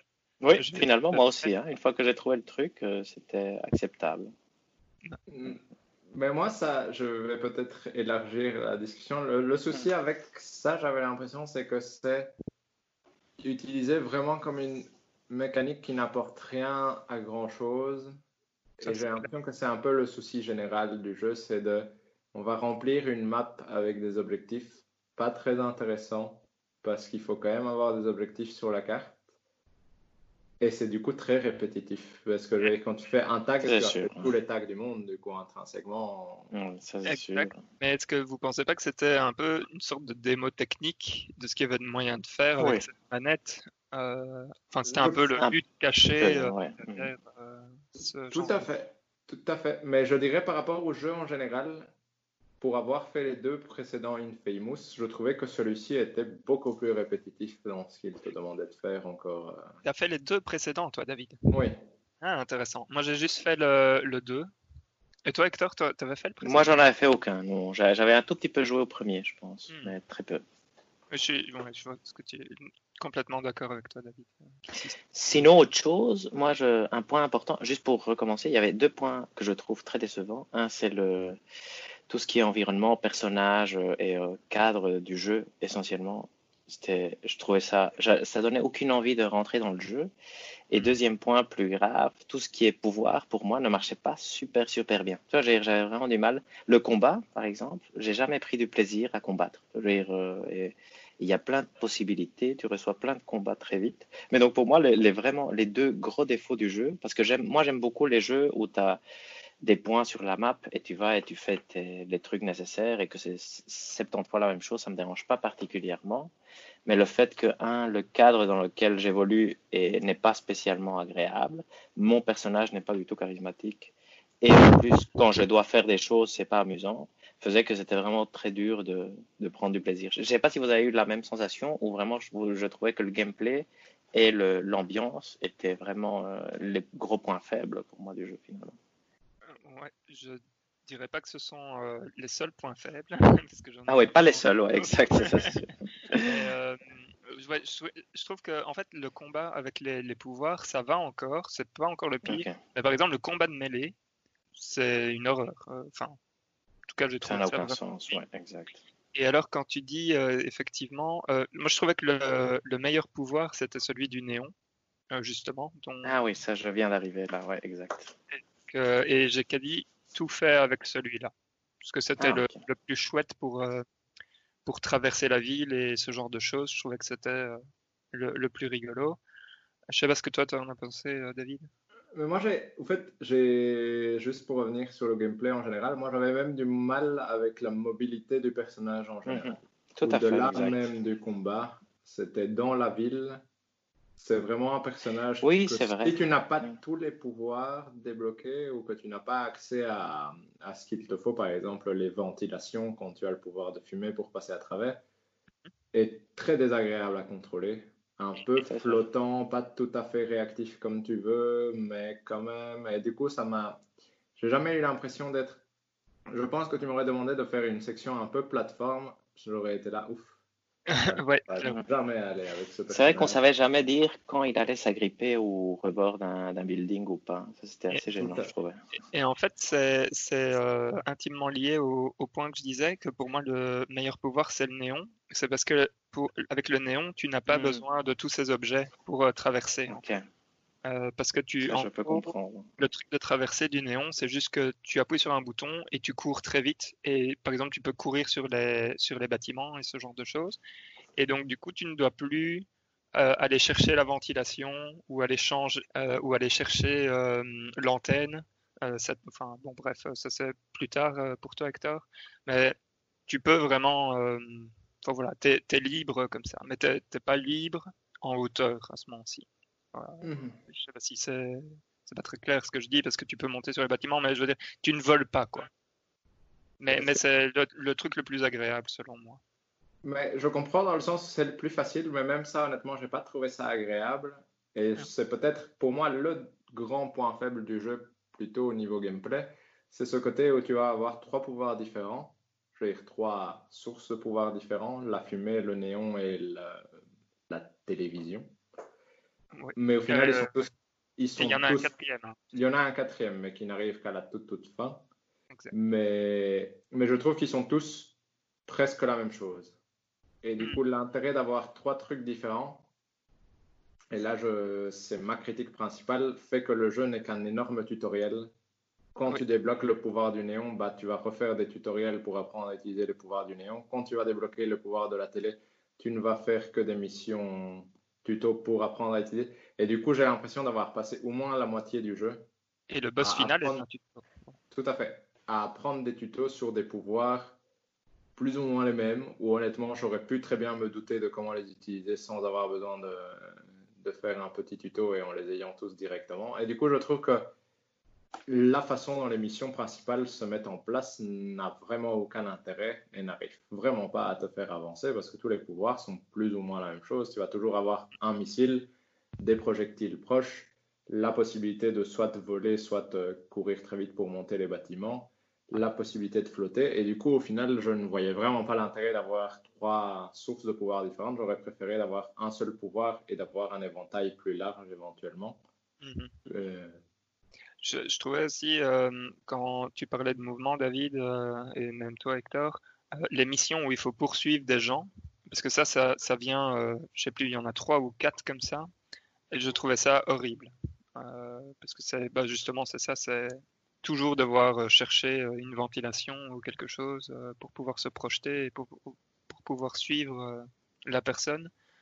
Et c'est marrant parce que je pense que dans euh, sur euh, PlayStation 3 par exemple, il me semble de me enfin, il me semble me rappeler que tout le plaisir était justement la traversée euh, en ville et justement poursuivre des gens comme ça avec les pouvoirs que tu avais. Tout à fait. Et il y avait des choses, par exemple, dans Infamous 1 et 2, je pense, tu pouvais, par exemple, tu avais un pouvoir d'électricité, du coup, tu pouvais glisser sur les rails du train et ça te faisait aller très vite, un peu partout dans la ville, par exemple, ce genre de choses. Mm. Et ici, oui, comme tu dis, je trouve que quand tu dois poursuivre des gens, mon Dieu, je- heureusement, le jeu était excessivement permissif sur la distance qu'il te laissait avec les personnages. Mais... Oui. mais- Sinon, ça aurait été injouable. hein, ça. Et euh, d'ailleurs, c'est un bon point que tu dis, euh, David, ici, euh, parce que donc avec Cole, euh, le précédent euh, protagoniste, si on peut Mhm. appeler ça, euh, on, on pouvait donc, on pouvait pas aller dans l'eau, mais ça avait un sens parce que Mhm. euh, il avait un pouvoir électrique. Et ici, on peut pas aller dans l'eau, et tu te dis, mais pourquoi? Et en fait, quand tu tombes euh, dans l'eau, tu as juste un écran noir et tu te retrouves Ah, sur wow. euh, la berge et tu te dis, ah ben c'est, enfin ouais, ok, ça, bizarre, bizarre. Tu casses le flow du jeu Hmm. comme ça, mais je, enfin ouais, je sais pas, j'ai pas très bien compris Tout à fait. Et, et honnêtement, je trouvais que, encore une fois, en comparant aux jeux précédents, les jeux précédents avaient une histoire qui souffrait un peu des mêmes défauts, c'est-à-dire d'avoir des personnages peu charismatiques et un cadre euh, pas très palpitant, mais quand même ce qu'il s'y passait était quand même bien plus intéressant dans le sens où, euh, je vais peut-être spoiler le premier, mais de mes souvenirs, à la fin du premier, tu découvrais que le méchant du premier était juste toi-même qui avais Ouais. voyagé dans le temps pour, euh, pour te ouais. rendre, pour t'améliorer. Exact. Et dans le chouette. deuxième, tu pouvais te sacrifier euh, pour euh, sauver ton espèce de, de les mutants, on va dire. Mhm, et du coup, je trouvais que les histoires avaient quand même plus d'impact, alors qu'ici, quand même, c'est vraiment une bête histoire de j'ai envie d'aider ma communauté et je vais rencontrer deux personnages dont le seul point histoire que je vais avoir va être des petites cinématiques en mode comics C'est un, c'est la fille dont Hector parlait qui donne le pouvoir du néon. Et l'autre, c'est un adolescent qui donne le pouvoir de, de la télé. et puis on va avoir le gros méchant. Et c'est tout. Ah ouais, mais euh, ouais. Je, enfin, je suis, je suis d'accord. En fait, il y en a quatre euh, parce qu'il y a Hank aussi euh, que tu vois. Oui, oui, c'est vrai. Mais je suis complètement d'accord. L'histoire, je l'ai trouvée ennuyeuse au possible. C'était vraiment pas intéressant. Toi, Hector, t'en as pensé quoi? Moi, j'étais vraiment très déçu parce que je, oui, c'était vraiment pas évident de, de se sentir il n'y avait pas de raison de jouer le jeu. Non, finalement. Je ne dirais pas que tout est négatif. Je trouvais que le jeu n'est pas particulièrement moche, mais, euh, mais, et que j'aime bien ce type de jeu, moi, où tu as des points à les recollecter. Donc, euh, mais tant dans les mouvements, tant dans l'histoire et tout ça, c'était vraiment pas, pas bien amené, je trouvais. Et un point décevant euh, qui m'est venu en, quand tu parlais du, du, synopsis, le fait qu'il est amérindien et tout ça, moi, j'avais déjà oublié après euh, deux heures de jeu, et ça aurait pu être un truc intéressant. Et je ne sais pas si après ça prend de l'importance, parce que. Jamais. Ok. ouais, c'est nul. ça, c'est vraiment dommage. Ouais. Clairement. Moi, j'ai quand même bien. En fait, il y a euh, dans, dans tout le scénario, il y a un truc que j'ai encore bien aimé, c'est justement l'arc avec l'ancienne droguée, où je trouve que c'est encore bien amené, où tu passes de, de de scène de crime en scène de crime pour essayer de retrouver des indices. Ça, je, enfin, là-dessus, je me suis amusé. En fait. Je vais être honnête. Et je trouve que c'est le, le, point culminant de l'histoire, euh, c'est cette histoire-là. Mais, mais moi, justement, je trouve aussi, je suis d'accord avec toi, mais je trouve que c'est quand même pas terrible, même comme point culminant, c'est vraiment pas grand-chose, parce qu'au final, c'est clair. tu arrives à, la sauver ou à la, ou à la forcer à faire ce que tu veux. Ça, c'est ton choix moral. Exact. Mais tu as juste une cinématique avec des comics et c'est plus ou moins un tout. Après, tu as quelques missions avec elle, mais qui ne te racontent pas non plus grand-chose. Et voilà, et on en a fini avec elle et on passe au suivant.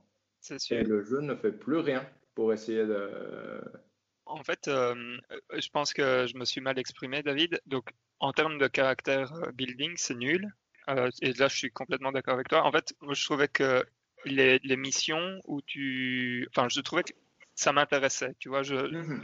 de, passer, de scène de crime, j'étais là, genre, ah, mais qui peut faire ça? Pourquoi Etc. Et donc, ça, ça m'a intéressé. Et puis, au moment où tu finis et où tu apprends son histoire, tu es là, genre, oui, bon, ok, tout ça pour ça. Mais. ouais mais en fait, moi, j'ai eu l'impression que ça m'a intéressé parce que c'était encore le moment où j'avais de l'espoir que le jeu fasse quelque chose. Ah, d'accord. Ah, et, que pour le personnage après, je n'avais plus aucun espoir. Et du coup, je te là, honnêtement. Tu, je sais très bien que tu ne vas rien raconter d'intéressant comme jeu. Et je pense que, comme c'est le premier personnage, on va dire, euh, important que tu rencontres euh, un peu plus loin dans l'histoire, la fille du néon, je pense que ça m'a intéressé plus, mais j'ai un peu l'impression que c'est parce que j'avais l'espoir que ça puisse être quand même chouette comme jeu, alors qu'au final, ça a fini par être très banal comme histoire. Hmm, c'est sûr.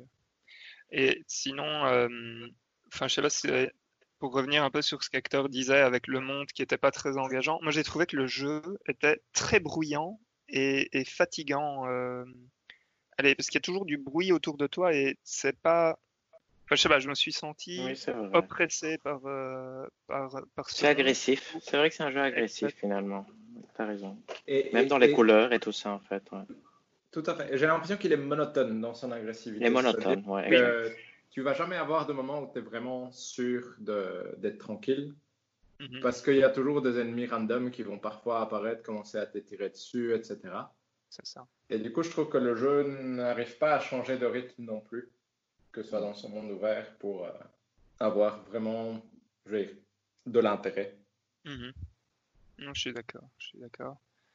C'est ça. Et alors, euh, enfin, quand même, un autre point euh, que, que j'ai bien aimé, et puis après je repasse sur des points que j'ai pas trop aimé. Mais il y a une mission principale qui est, qui est assez bête. Et, et ça, par exemple, ça m'a beaucoup amusé. C'est une mission où tu dois ouvrir des cabines Hmm. pour trouver quelqu'un. Et euh, c'est pas mal. Bref, c'était c'est débile. Mais euh, ça m'a marqué, donc euh, j'avais envie de le dire. c'est bien, c'est bien, c'est bien. Mais on voit que le jeu essaye des choses, non? C'est juste qu'il se rate dans sa base, moi j'ai l'impression. Oui, moi, moi aussi, ces mécaniques de base sont pas assez solides pour soutenir un monde un peu vide et inintéressant dans son écriture. Et au final, euh, au final complètement, rien n'est Très décevant quand même. D'un point de vue technique, qu'est-ce que vous avez pensé? D'un point de vue performance, etc. Premier point, juste parce que sinon je vais oublier, la, PS4 fait un bruit euh, insupportable pour un jeu de 2014, donc c'est vraiment chiant. Ah. Et euh, mais sinon, les, les, voitures brillent bien, non? À part ça. Et c'est curieux d'avoir un pouvoir où tu peux, si tu es sur une voiture, tu sautes plus haut. Ça, c'est quand même assez euh, déstabilisant. Vraiment. Mais je sais pas si vous avez vu ça, mais moi j'avais des problèmes de framerate, des, enfin, du, des, gros ralentissements quand tu utilises le super pouvoir par exemple. Mhm. Oui, le jeu n'était pas du tout bien optimisé, je trouvais. Pas spécialement. Pas... En tout cas, ça m'a pas spécialement pour oui, Ah ouais, moi à chaque fois que je l'utilisais, quasi j'avais des. Bah bon, j'allais l'utiliser aussi dans des endroits où il y avait. Parce que donc le but c'est que comme on est une sorte de super héros, euh, le jeu a pas peur de t'envoyer 20-30 euh, ennemis euh, contre toi tout seul. Et donc, ce que je faisais souvent, c'est euh, je, je, montais la jauge du super pouvoir. J'attendais de, de, rassembler un peu tous les ennemis, donc je les, je les faisais courir un peu tous euh, pour qu'ils se rassemblent. Et puis, je lâchais le super pouvoir. Mais donc, quand tu te retrouves avec une vingtaine d'ennemis pris dans le super pouvoir, ça, ça devient euh, très très lent. Quoi. Ah je veux dire, control, c'est du niveau de contrôle en fait. Waouh. Ouf, ouais, non, ça pas du tout. T'as pas eu ça, toi? Non. non, parce que honnêtement, moi, contrôle, il y avait des moments où. oui, mais en plus, tu injouable. Euh, je, je, ne savais pas ce qui se passait à l'écran vu le framerate. Ici, ça m'est jamais arrivé, pour le coup. Mm. Ouais. Et sinon, tiens, je, juste euh, ce qui est rigolo, je trouve aussi, c'est qu'on sent que c'est un jeu de 2013-2014, donc depuis d'une console, dans le sens où ils se sentent obligés de mettre des particules un peu partout. Oui. Parce que ton pouvoir de fumer avec des petites particules, c'est clairement juste pour essayer de t'impressionner euh, visuellement pour l'époque. Mais du coup, c'est rigolo à voir. Il faut que quelqu'un m'explique pourquoi si tu mets de la fumée pour pouvoir recharger tes pouvoirs, il y a des endroits où il y a de la fumée et tu peux pas recharger tes pouvoirs. Ça, c'est complètement con. Je, je suis d'accord. Comment est-ce possible? C'est parce que c'est pas la bonne fumée. Ouais, exact. Il y, a, il y, a, de la fumée de bonne qualité, il y a de la fumée ouais, de exact. Qualité. Ça, ça, je trouvais que c'était c'est pas possible. donc, surtout qu'au début, je mourrais quand même de temps en temps. Donc, euh... Ouais, moi je suis mort quelques fois. Hein. Euh, c'est pas un jeu spécialement très difficile, mais comme, euh, les, les, comme euh, le système de combat, par exemple, est un peu flottant et ce genre de truc, tu peux, tu peux vite te retrouver euh, coincé et tu te dis ah mince tiens moi, très vite, je, je le passais en facile, hein, parce que je me suis dit, bon, je ne vais, pas, je vais pas passer mon temps ici. Il n'y a aucune Donc, euh... ça. Euh... Ouais, j'en ai plus en tout cas. Avant, j'en avais quand même un tout petit peu, mais ici, quand je vois que le jeu, son combat ne m'intéresse pas spécialement, je me dis, bon, tant pis. J'ai encore c'est pas trop trop facile, euh, non facile non plus. J'espérais qu'il soit plus facile.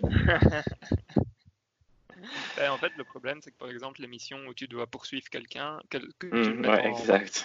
En, mmh. ça reste, euh, ça reste le même, euh, la même galère. Euh, moi, j'ai encore un problème avec le boss de fin que j'ai trouvé vraiment, vraiment nul. David, euh, tu, tu me diras si tu es d'accord. Mais en fait, le boss de fin est absolument pas dur. C'est une fois que tu as appris la, son moveset, parce qu'il fait tout le temps la même chose, en fait.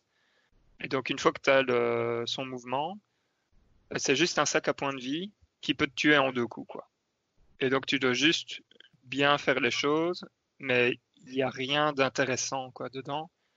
Et tu finis ce combat-là et tu es là, genre, ah ouais, ok, tout ça pour ça. Enfin, été très très déçu par le boss de fin parce que je me suis dit, ah, peut-être que là, il va falloir utiliser plein de pouvoirs et des trucs comme ça. Et en fait, euh, non, c'est juste un, un nouveau tuto euh, très très long et un peu débile où on, où on, te dit ah ouais ça va être dur parce qu'il est capable de te tuer en deux coups donc t'as pas vraiment le, droit de te tromper quoi. Tout à fait, mais c'est comme tu dis en soi c'est un grand tuto euh, avec un sac à PV du coup c'est vraiment pas intéressant et tu te demandes pourquoi pourquoi ils se sentent obligés de te faire apprendre un nouveau pouvoir à ce moment-là.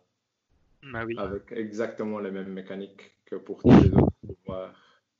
voilà, donc c'est mon, mon, point hashtag en colère. Ouais, exact. Mais finalement, si on y pense, on a l'impression que Sucker Punch n'a pas réussi à, à faire le jeu qu'il voulait. Non, parce que c'est vraiment, il est vraiment raté. Non, vous n'avez pas cette impression qu'ils se sont un peu sentis forcés de le sortir, qu'ils devaient probablement avoir le truc pour le lancement et qu'ils ont raté un truc et donc euh, le jeu est... parce qu'il n'est pas très grand non plus, il est petit, tu reçois beaucoup de pouvoir très vite. Je veux dire, c'est vrai, il n'est pas vraiment bien ficelé, je trouvais. Donc, euh. Ça c'est marrant parce que que tu dis euh, il n'est pas très grand, ça je trouvais que c'était bien. Parce que s'il avait Parce qu'il est nul, ouais. Mais... mais... je pense qu'il serait meilleur s'il était un peu plus grand parce que as... ici, tu as des ennemis tout le temps. Et si tu avais des espaces où tu peux être tranquille avec des espaces où tu sais où tu serais attaqué. Ici, c'était difficile de se balader parce que tout était tellement petit. Mais bon, c'est vrai que c'est pas un défaut non plus. Mais, mais il est petit. Je veux dire, il est particulièrement Moi, c'est surtout euh, par rapport aux autres Infamous aussi, même. Je trouve vraiment qu'il est de moins bonne qualité. Du coup, en effet, je pense qu'à mon avis, ils ont dû sortir quelque chose pour la, le début de la PS4. Et je pense me souvenir à l'époque, mais j'ai pas eu le courage de, le voir ici, mais que le DLC First Light, j'avais entendu des gens dire que c'était mieux que. Oui, c'est vrai. Après, j'ai pas eu le courage, honnêtement, de le lancer. 80 sur Metacritic quand même. Hein. Ah mhm. C'est élevé quand même. Hein, c'est un peu élevé, je trouve aussi. Mais après, vous lui aurez mis combien de 0 à 100 sans être trop méchant, tu vois, euh, en 2014, en étant raisonnable. Ah ouais, en 2014, c'est pas la même chose, mais aujourd'hui, je lui mettrais 7, toi, David À l'époque, je pense. Ah ouais, à l'époque. Aujourd'hui, je le mettrais 6 aussi, mais j'ai 6 ou 5 même. Mais... Hmm. Oui, un 72, 74. Non, c'est ouais. Étant gentil. Dernier point, donc du coup, vous avez dit, vous avez tous euh, choisi le bien. Mhm. Euh, et moi aussi, euh, d'ailleurs. Donc, ce qui est marrant, c'est que Infamous, c'est le nom du plus haut rang si on joue le mauvais karma. Ah oui, ok. donc, pour nous, le, le, nom du plus haut rang, c'est True Hero. Donc, je propose de, l'appeler True Hero Second Son. Voilà, ah ouais, exact. C'est pas mal ça. Ben, je pense que, enfin, je pense qu'on a dit déjà beaucoup de choses. Que, vous avez encore envie de donner euh, d'autres points? Juste un truc peut-être, mais on va le garder pour la section suivante. Ne pas oublier que leur prochain jeu c'est Ghost of Tsushima, non? Et qui est très relié avec notre notre dossier. Mais sinon, on, on aurait un peu parlé ici. Juste dire que J'espère qu'il sera quand même euh, mieux Ghost of Tsushima qu'Infamous Second Son. Moi, je vais être honnête, euh, quand... en fait, le problème, c'est qu'on j'ai regardé, enfin, on a vu le state of play de Ghost of Tsushima après avoir joué à Infamous et je me suis dit, mon dieu, enfin, si l'histoire est aussi nulle, enfin, je dirais, il n'y a rien il n'y a vraiment rien. bon, on a un peu perdu confiance dans le studio finalement. Tu vois, moi que c'est. Euh, oui, c'est ça. Pas, pas, spécialement parce que. Non, ok. Et honnêtement, la seule raison pour laquelle j'ai ça est étrange, c'est que le guérilla avant de faire Horizon avait fait Killzone. Et honnêtement, Killzone c'était quand même pas terrible non plus. D'ailleurs, si je peux me permettre, Killzone 3 est excellent, je trouve. Moi, j'ai joué, c'est un des meilleurs FPS que j'ai jamais joué. Il est sous-évalué. Et je crois que Killzone Shadowfall est un jeu qu'on devrait essayer parce que je crois qu'il est très très bon. Mais c'est à voir. Hein. Mais à mon avis, ça doit être un jeu qui est chouette, mais à mon avis, il doit aussi souffrir de problèmes similaires. Euh. D'ailleurs, c'est intéressant pour qu'on aura un trou, faire la comparaison euh, entre, entre les jeux de lancement, parce qu'effectivement, ça permettra, et on verra aussi, on pourra comparer Killzone euh, Horizon et Infamous Ghost of Tsushima. Ce serait intéressant de voir si, si on pouvait deviner les résultats qu'on a eus. Hein, donc, mais voilà, mais juste pour dire que j'espère que Killzone Shadowfall est quand même meilleur, même si le cadre aussi est non intéressant, ça c'est vrai comme David le dit, c'est un peu un des défauts de Infamous Second Son, je trouve. Clair. On passe à la suite? On peut passer à la suite. Ok, donc le dossier des mondes ouverts. Bah donc, en fait, ça va être un peu continuation euh, de, de la discussion euh, sur Infamous Second Son, du, coup, vu que c'était aussi un monde ouvert. Euh, je propose qu'on commence avec peut-être euh, ce, ce que nous on aime bien dans les mondes ouverts et ce qu'on ce qu'on aime moins. qui a envie de, de se lancer là-dedans? Hector est peut-être celui qui joue le plus. Moi, moi je peux, ouais, exact. Tout à fait. Mais donc, en fait, moi, Moi, c'est le, le, genre de jeu, je pense que je l'avais dit lors du premier podcast, je crois que maintenant c'est le genre de jeu que je préfère. Euh, pourquoi je préfère? Et après, c'est vrai que quand on y réfléchit, c'est pourquoi, pourquoi est-ce qu'on aime jouer, c'est toujours un peu difficile à, à quantifier, à évaluer, à dire exactement quelles sont les raisons. Mais ici, moi, je suis de plus en plus convaincu que ce qui me fait aimer les jeux de monde ouvert, c'est l'immersion. C'est parce que le fait que tu te retrouves dans un monde où tu as finalement beaucoup de possibilités avec ton personnage, fait, si le monde est beau, parce que j'aime aussi que le monde soit en général très beau, c'est pour ça que j'aime beaucoup, par exemple, même des Assassin's Creed euh, qui sont décriés comme Unity ou Syndicate je pense que cette immersion que peut te donner le monde ouvert est vraiment le truc qui m'attire le plus. Et donc, il y a toujours ce moment-là. Et, et Valérian parlait de la map, mais ça, on reviendra après qu'on parlera des défauts et tout ça. Mm. Il, y a, il, y a, peu de choses qui me donnent plus de plaisir dans un jeu, qui est le moment où le, le monde va s'ouvrir. Et on te dit, tu peux ouvrir la map, la map avec tel bouton. Tu ouvres, tu as un tout petit truc dans un carré et tu peux l'éloigner tout aussi loin. Et plus c'est grand, moi, plus c'est, c'est, je suis content.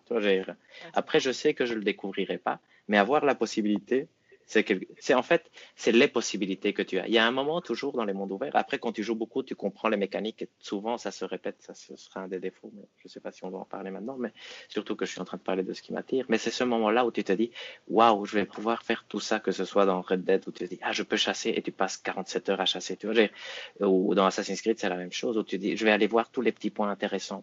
Tous ces trucs-là font que c'est très facile quand le monde ouvert est bien fait et agréable, Breath of the Wild c'est le même truc, d'explorer à ta guise et de te sentir vraiment à l'intérieur du monde. Moi, je, donc, si je dois signaler un des trucs importants pour moi, c'est vraiment cette immersion-là. Et quand j'ai réfléchi encore un tout petit peu plus loin, moi, je dirais que c'est un peu la fantaisie que j'avais quand, quand j'étais tout petit. Et c'est pour ça que souvent, je me retrouve à vouloir jouer des jeux qui me rappellent soit des livres de mon enfance, soit des histoires, soit des films de mon enfance. C'est pour ça que j'ai eu si facile avec Red Dead, parce que c'est un western. C'est pour ça que je suis tellement motivé avec euh, Valhalla, c'est parce que c'est des vikings et j'aimais beaucoup Torgal quand j'étais petit. Assassin's Creed, c'est tous les livres d'aventure qu'on lisait quand on était petit.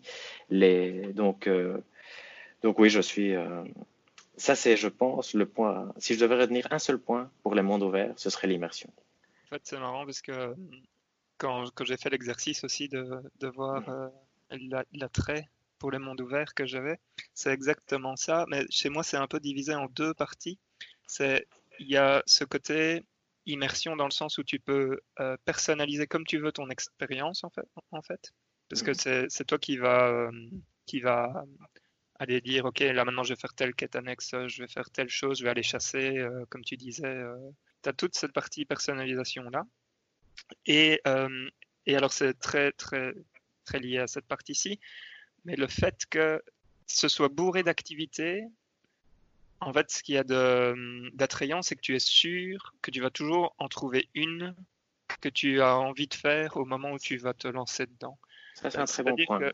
Quand tu, quand, quand tu fais quelque chose qui, que tu n'aimes pas dans un jeu où il n'y a qu'une seule mécanique, eh ben, tu ne peux rien faire d'autre. Tu es obligé, mm. c'est soit tu avances, soit tu n'y joues pas. Enfin, soit tu n'y joues pas, quoi. Euh, c'est le seul truc.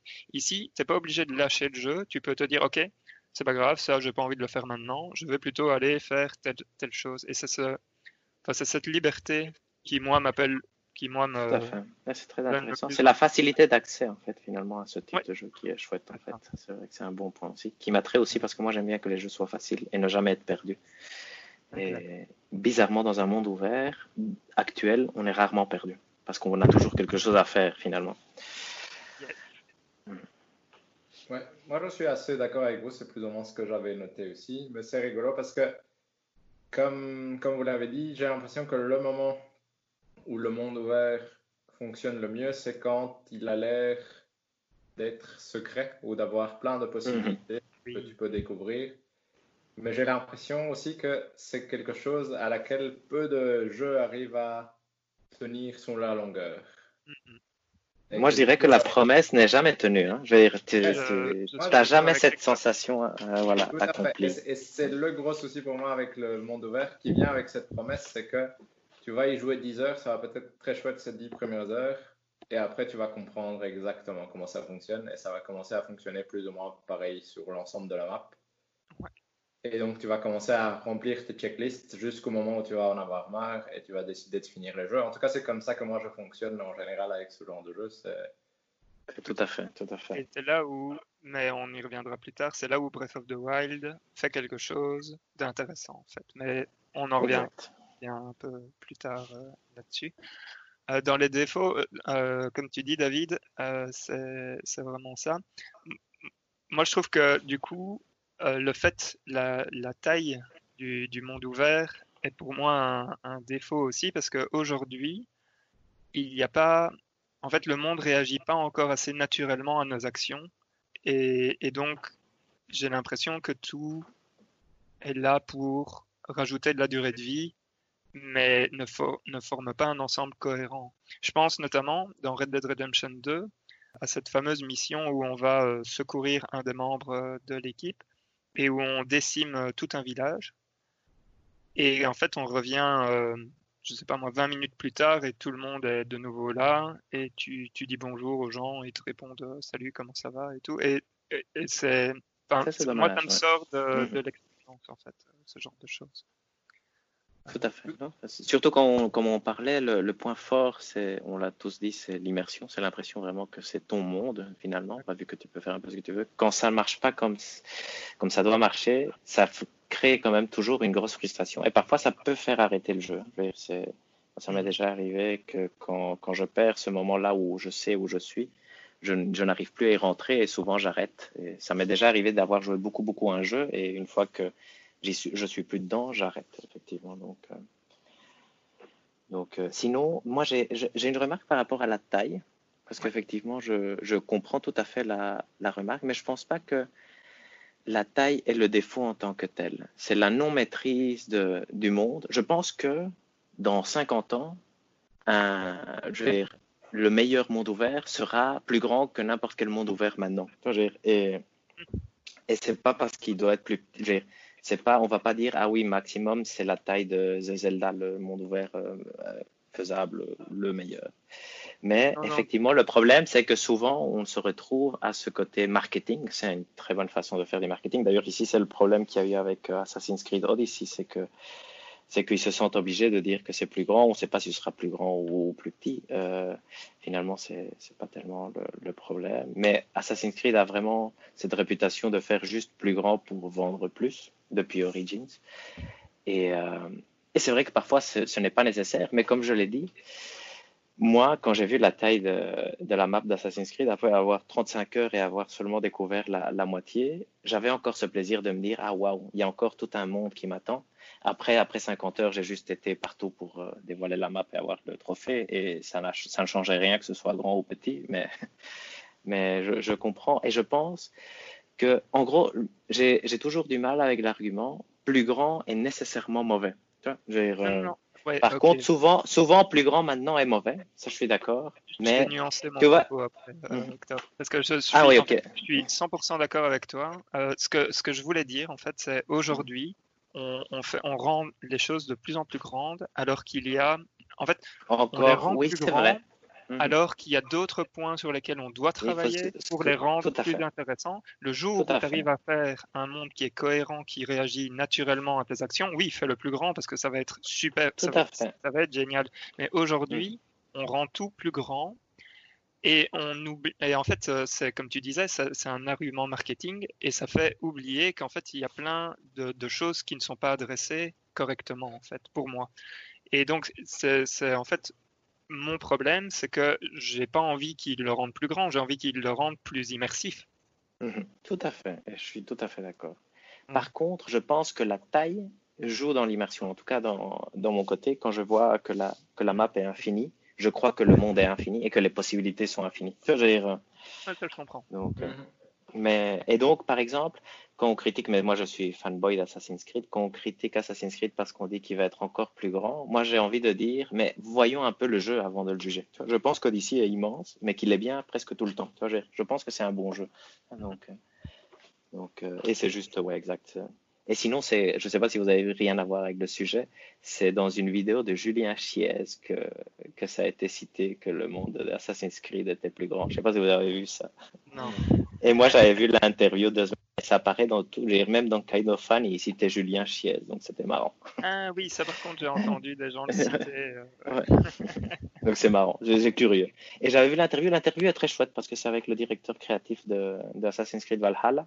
Et c'est très, très personnel, comme ça, je veux dire, c'est, pas une interview marketing du tout. Et là, il disait, oui, je pense que c'est un peu plus grand. Tu vois, c'est juste ça qu'il dit. Je crois que si on le mesure, j'ai l'impression que notre jeu a plus de choses et un peu plus grand qu'Odyssey parce qu'on fait tout de l'Angleterre. Tu vois, il, il, vendait pas du tout le truc comme en disant, ouais, c'est immense. Donc, euh, il disait, ah oui, dans, dans, les faits, c'est juste un peu plus grand. Mais, mais donc, euh, ouais, pardon, là, j'ai, dévié tout à fait. Donc, on parlait des défauts. Moi, j'ai un défaut. Euh, super important, qui est le fait que, mais ça, David en a parlé, à un moment où on adore, on commence à jouer, on commence à jouer, et à un moment, on dévie tellement de la quête principale, qui est le but, qui apporte le plus de satisfaction finalement en tant que joueur, qui devrait apporter le plus de satisfaction en tant que joueur. C'est ça qui complète ton aventure d'une certaine façon.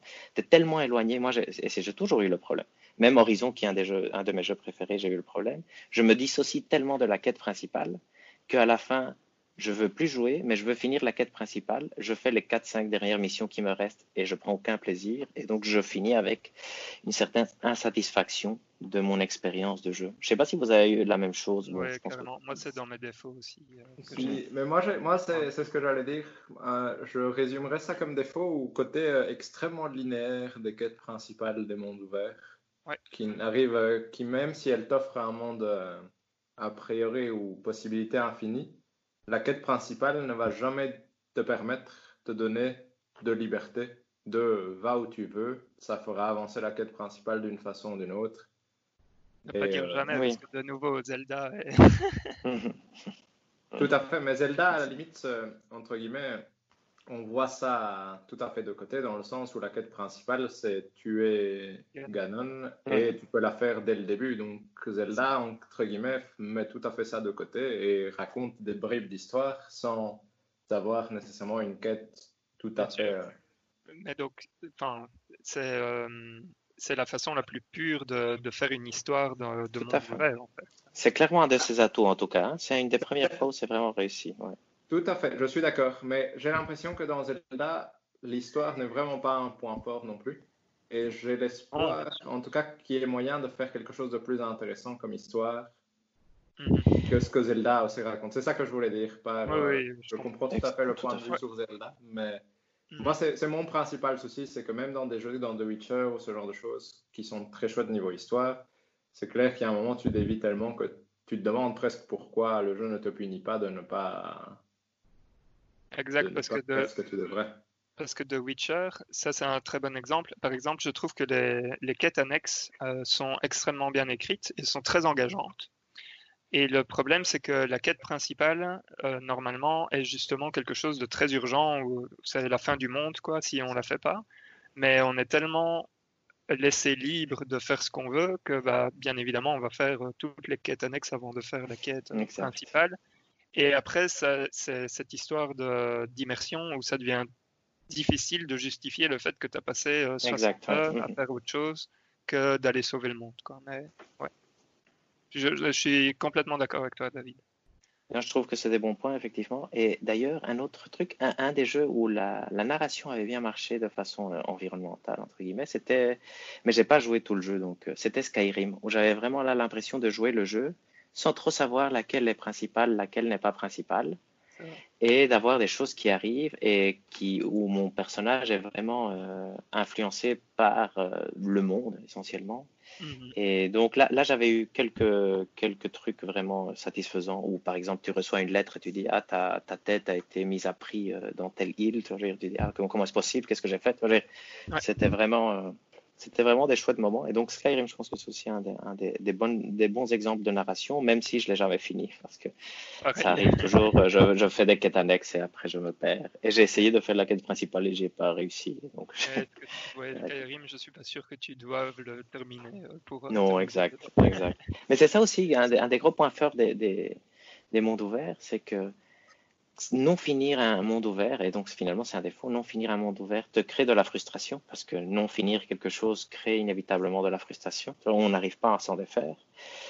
Euh, et pourtant, tu passes beaucoup de temps sur un jeu et tu es vraiment très heureux quand tu joues le jeu que ça ne devrait pas finalement créer ce sentiment de frustration et ça devrait être pas si grave si tu n'as pas fini, comme tu disais ici par exemple pour Skyrim, parce que tu as été finalement heureux pendant plus d'heures que, que n'importe quel autre jeu peut-être. C'est marrant parce que dans les attraits, j'avais dit, j'avais écrit noir sur blanc, beaucoup d'heures pour l'argent.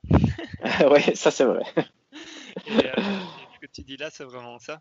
Mais, euh, et donc, en fait, on est dans une, euh, on est dans un mode de pensée où on dit ok pour pouvoir dire quelque chose, il faut avoir fini ce quelque chose, mais en Mhm. fait c'est pas vrai. Tu peux prendre du plaisir à, euh, en plus c'est un jeu, donc tu peux prendre du Mhm. plaisir à jouer.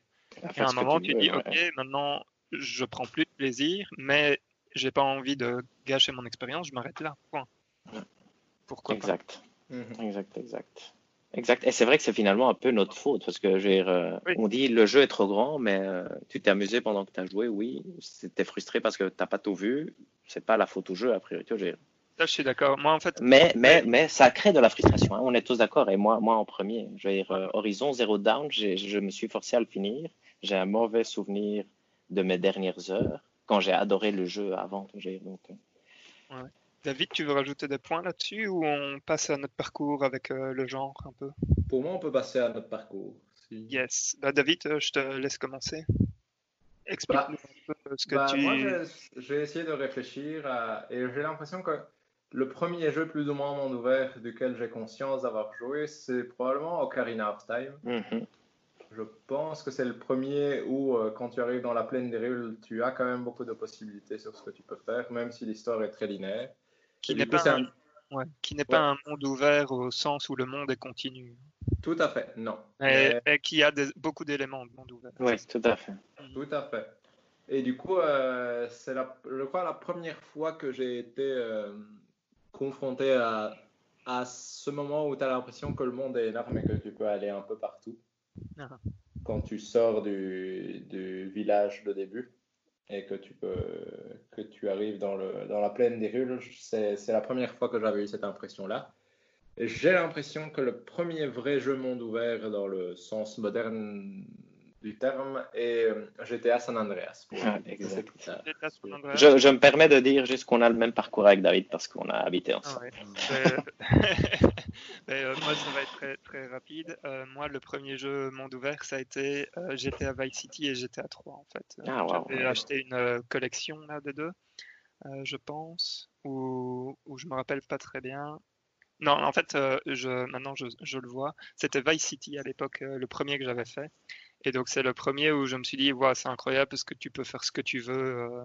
Enfin, je faisais aucune des missions, ou très peu, quoi, parce que le but était plus de m'amuser dans, dans, dans le bac à sable euh, qu'autre chose, quoi. Mhm. Mais c'est vrai que San Andreas m'avait impressionné aussi. hein, je veux dire, ça, Ouais, tout à fait. ça Mhm. semblait euh, impossible à faire à l'époque. Non, c'est un peu le, le sentiment que ça me donnait moi. Dire, comment est-ce possible que ce jeu fasse autant euh, C'est c'est fou, hein, ouais.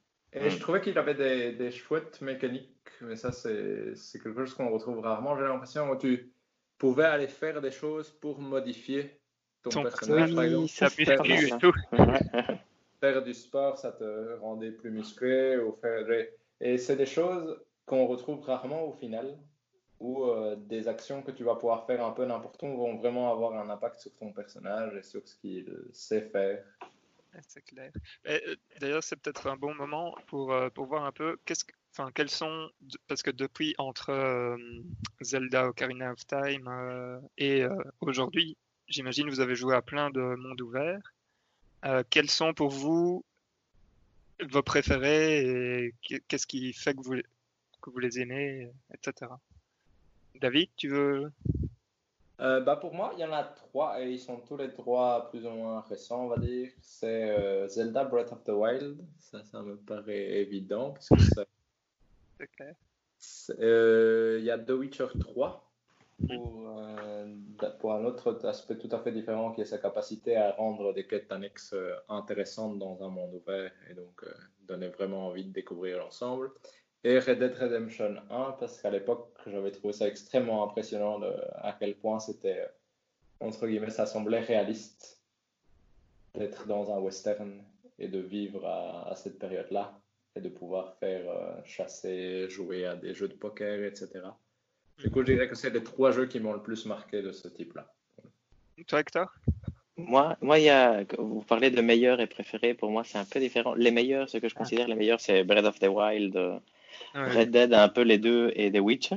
Et après, je ferai quand même une petite. Et j'ai joué un peu à tous, donc euh, The Witcher très, très peu et j'ai jamais réussi à accrocher. Je mettrai un peu derrière euh, Skyrim comme étant un des meilleurs aussi. Et une petite mention, parce qu'on l'oublie souvent, à MGS5 qui fait des choses pas mal, je trouve, dans, dans ce domaine.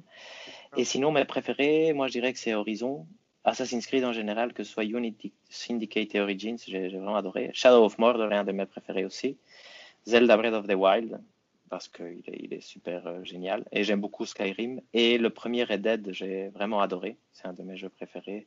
Et le deuxième, j'aime énormément, mais j'ai pas pu le finir parce que, parce que il est trop long. trop grand.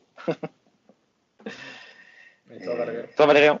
Enfin, euh, moi, ça, va rejoindre un peu ce que vous aviez dit. Euh, Zelda Breath of the Wild est sans conteste pardon, le meilleur pour moi. Euh, mhm. Mon préféré est le meilleur, d'après moi.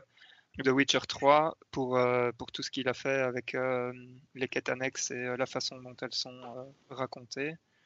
Bien sûr, GTA. Pour GTA, bien sûr, ça c'est important. C'est très. ça m'a marqué. Plus que Red Dead pour moi, mais Bref, ça mhm. c'est personnel. Mais d'ailleurs, ça c'est intéressant, ça m'a fait penser au premier point que je disais, les mondes que j'imaginais quand j'étais petit. C'est une des choses pour laquelle je n'ai jamais accroché à GTA, parce que c'est un univers qui n'a jamais euh, fantasmé d'une certaine façon. Et donc c'est pour ça que je préfère Red Dead. Je pense que GTA aussi, je pense que les deux sont excellents et donc c'est difficile à juger. Mais j'ai jamais réussi à rentrer complètement dans le GTA. Problème que je n'ai pas eu avec Red Dead. Sinon, mais donc ça c'est euh, ça c'est euh, une discussion euh, qu'on a eue avant. Effectivement, on avait dit, enfin avant, quelques jours passés, qu'on faisait un focus sur les jeux monde ouvert narratifs, mais pour oui, moi, tout à fait.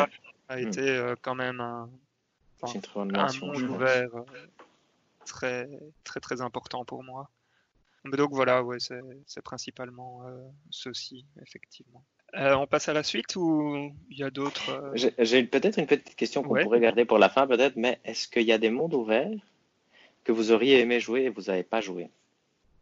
Je pense peut-être par exemple à Watch Dogs 2, dont les gens disent il est quand même pas mal, ou Far Cry 2, mais ça c'est trop vieux pour qu'on puisse s'y replonger, qui est apparemment innovant dans énormément de points, mais, euh, mais que moi j'ai par exemple pas joué. Vous, vous avez d'autres euh? Moi je dirais que c'est plus euh, un jeu auquel j'aimerais pouvoir accrocher parce que j'ai l'impression qu'il y a des choses intéressantes dedans, mais auxquelles je n'arrive pas, c'est les Skyrim et Elder Scrolls ah en général dans le sens où je trouve les mécaniques de base et le mouvement du personnage et le combat tellement ennuyeux que je mhm. n'arrive vraiment pas à me dire je vais essayer de pousser ça. Le maximum que j'ai fait, je pense, c'est 20 heures dans Skyrim, mais honnêtement, je n'en garde pas un plus bon souvenir que ça. Et ça ne me donne pas du tout envie de, de pousser plus loin, alors que j'ai l'impression que c'est des jeux qui peuvent être amusants. Et j'ai eu la même chose avec les Fallout 3 euh, ou 4. Du coup, c'est pas des jeux qui, c'est une, bonne question. Est-ce qu'il y a des jeux monde ouvert que vous aimeriez ne pas avoir joué? Moi, je pense typiquement à Fallout 4. ouais, c'est vrai. C'est vrai que Fallout 4 n'est pas génial. Hein. Il n'y a rien à faire. Moi, j'ai envie quand même de le jouer encore. Hein, oui, moi aussi. je pense que le, le, marketing de ce jeu-là. Euh, moi, j'ai un, jeu qui m'a déçu de ce côté-là, c'est Shadow of War, en fait, parce que j'ai parlé de Shadow of War comme un de mes jeux préférés en monde ouvert. Et Shadow of War, je n'ai pas du tout accroché. Je sais pas. Il est, il est pas intéressant au début et j'ai jamais réussi à rentrer dedans. Il perd énormément dans sa qualité d'immersion, en fait, et donc, parce qu'il y a vraiment trop de mécaniques et donc tu as vraiment envie, euh, l'impression de jouer à un jeu je dirais même peut-être un jeu de, smartphone, tellement il y a d'options qui passent tout le temps et beaucoup de choses à faire que ça, m'est tombé des mains. Et donc ça, c'est peut-être une de mes déceptions. Je, vois euh, qu'on a mis euh, donc euh, tout ce qui est mécanique et système qui nous ont plu dans les mondes ouverts et qu'on retrouve pas partout, ou inversement des, jeux qui, s'inspirent des mécaniques et systèmes de monde ouvert pour voir ce que ça apporte. Est-ce que vous avez des choses là-dessus? Parce que moi, j'avoue que j'ai pas trop. Enfin, j'ai trouvé des choses, mais trouvais que c'était ah, pas très, intéressant ce que j'avais trouvé, donc euh, je préfère vous entendre parler sur le mm. sujet. Moi, moi j'avais deux points. À un moment, quand j'ai joué à Shadow of Mordor, il y, a, une scène. Bon, on a tous joué à Shadow of Mordor, et donc euh, la mécanique principale, ça s'appelle le système Nemesis. C'est que tu dois tuer essentiellement euh, des rangs de, généraux ennemis, je veux dire de, hauts commandants ennemis. Et si tu les tues, après ils peuvent s'affronter, après ça peut changer. C'est créé de façon procédurale, et donc as, tes ennemis se créent avec un peu tes actions dans le monde. Donc c'est vraiment intéressant. Et il y a une première scène où tu combats la première fois un de, un de ces capitaines et, les gens sont en train de crier le nom du capitaine qui est généré aléatoirement et ça sort de la manette de la PS4. C'est un moment super incroyable où tu te dis, ah merde, tu as l'impression que l'histoire se construit par ce que tu as fait, vraiment. Et je croyais donc que ça allait être une mécanique qui allait être reprise partout. Beaucoup de gens parlaient que c'était évident à utiliser pour des Far Cry, par exemple.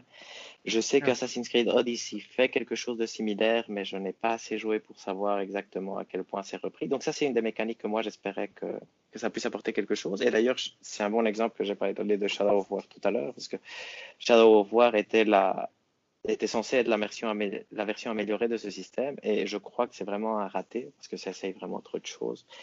Conclusion, le système est un peu passé dans l'oubli, et tout le monde croyait que ça allait être un des c'était une des premières mécaniques next-gen, entre guillemets, et on l'a retrouvé nulle part quand tout le monde l'annonçait partout. Et donc ça, c'est peut-être une déception. Et sinon, plus terre à terre, mais que j'aime beaucoup par rapport au monde ouvert, j'aime bien quand tu as des petites énigmes qui te font découvrir le monde. Par exemple, je pense aux photos dans Breath of the Wild, par exemple. Tu te dis, ah, voilà, il y a les photos, et à chaque fois que tu vas à l'endroit où il y a la photo, tu as la cinématique qui se fait. Ça, j'aime beaucoup. Il y a aussi des trucs similaires dans Assassin's Creed Origins où tu as des papyrus qui te disent, ah, si tu vas euh, dans la côte telle, il y a un lac, et si tu vas en profondeur, tu me trouveras, et quelque chose comme ça. Et quand tu le trouves, tu reçois un objet spécial. Ou dans Red Dead, tu as aussi les cartes de trésor, par exemple. Et donc, tu, tu, vois quelque chose et tu dois le retrouver dans le monde. Moi, c'est quelque chose qui marche très, très bien et qui n'est pas partout et qui n'est pas encore implémenté de façon systématique. Et souvent, c'est juste vraiment super annexe. Il y a juste Zelda qui le fait plus ou moins de, de partie intégrante dans l'histoire. Et c'est quelque chose que moi, je pense, j'aimerais beaucoup retrouver. On verra comment Ghost of Tsushima fait ça, parce que j'imagine qu'il fera quelque chose aussi là-dessus. On verra si c'est si c'est bien fait ou pas. utilise un peu cette mécanique-là. C'est vrai? Ah, mais c'est chouette. Moi, c'est quelque chose que j'aime encore bien. Je sais pas si vous, vous aimez, par exemple. Ou... Oui, oui. Euh, mettre de l'histoire, enfin, entre guillemets, euh, que le monde soit, euh, soit référencé à l'intérieur même du monde mhm. dans, lequel on joue. moi, j'aime bien.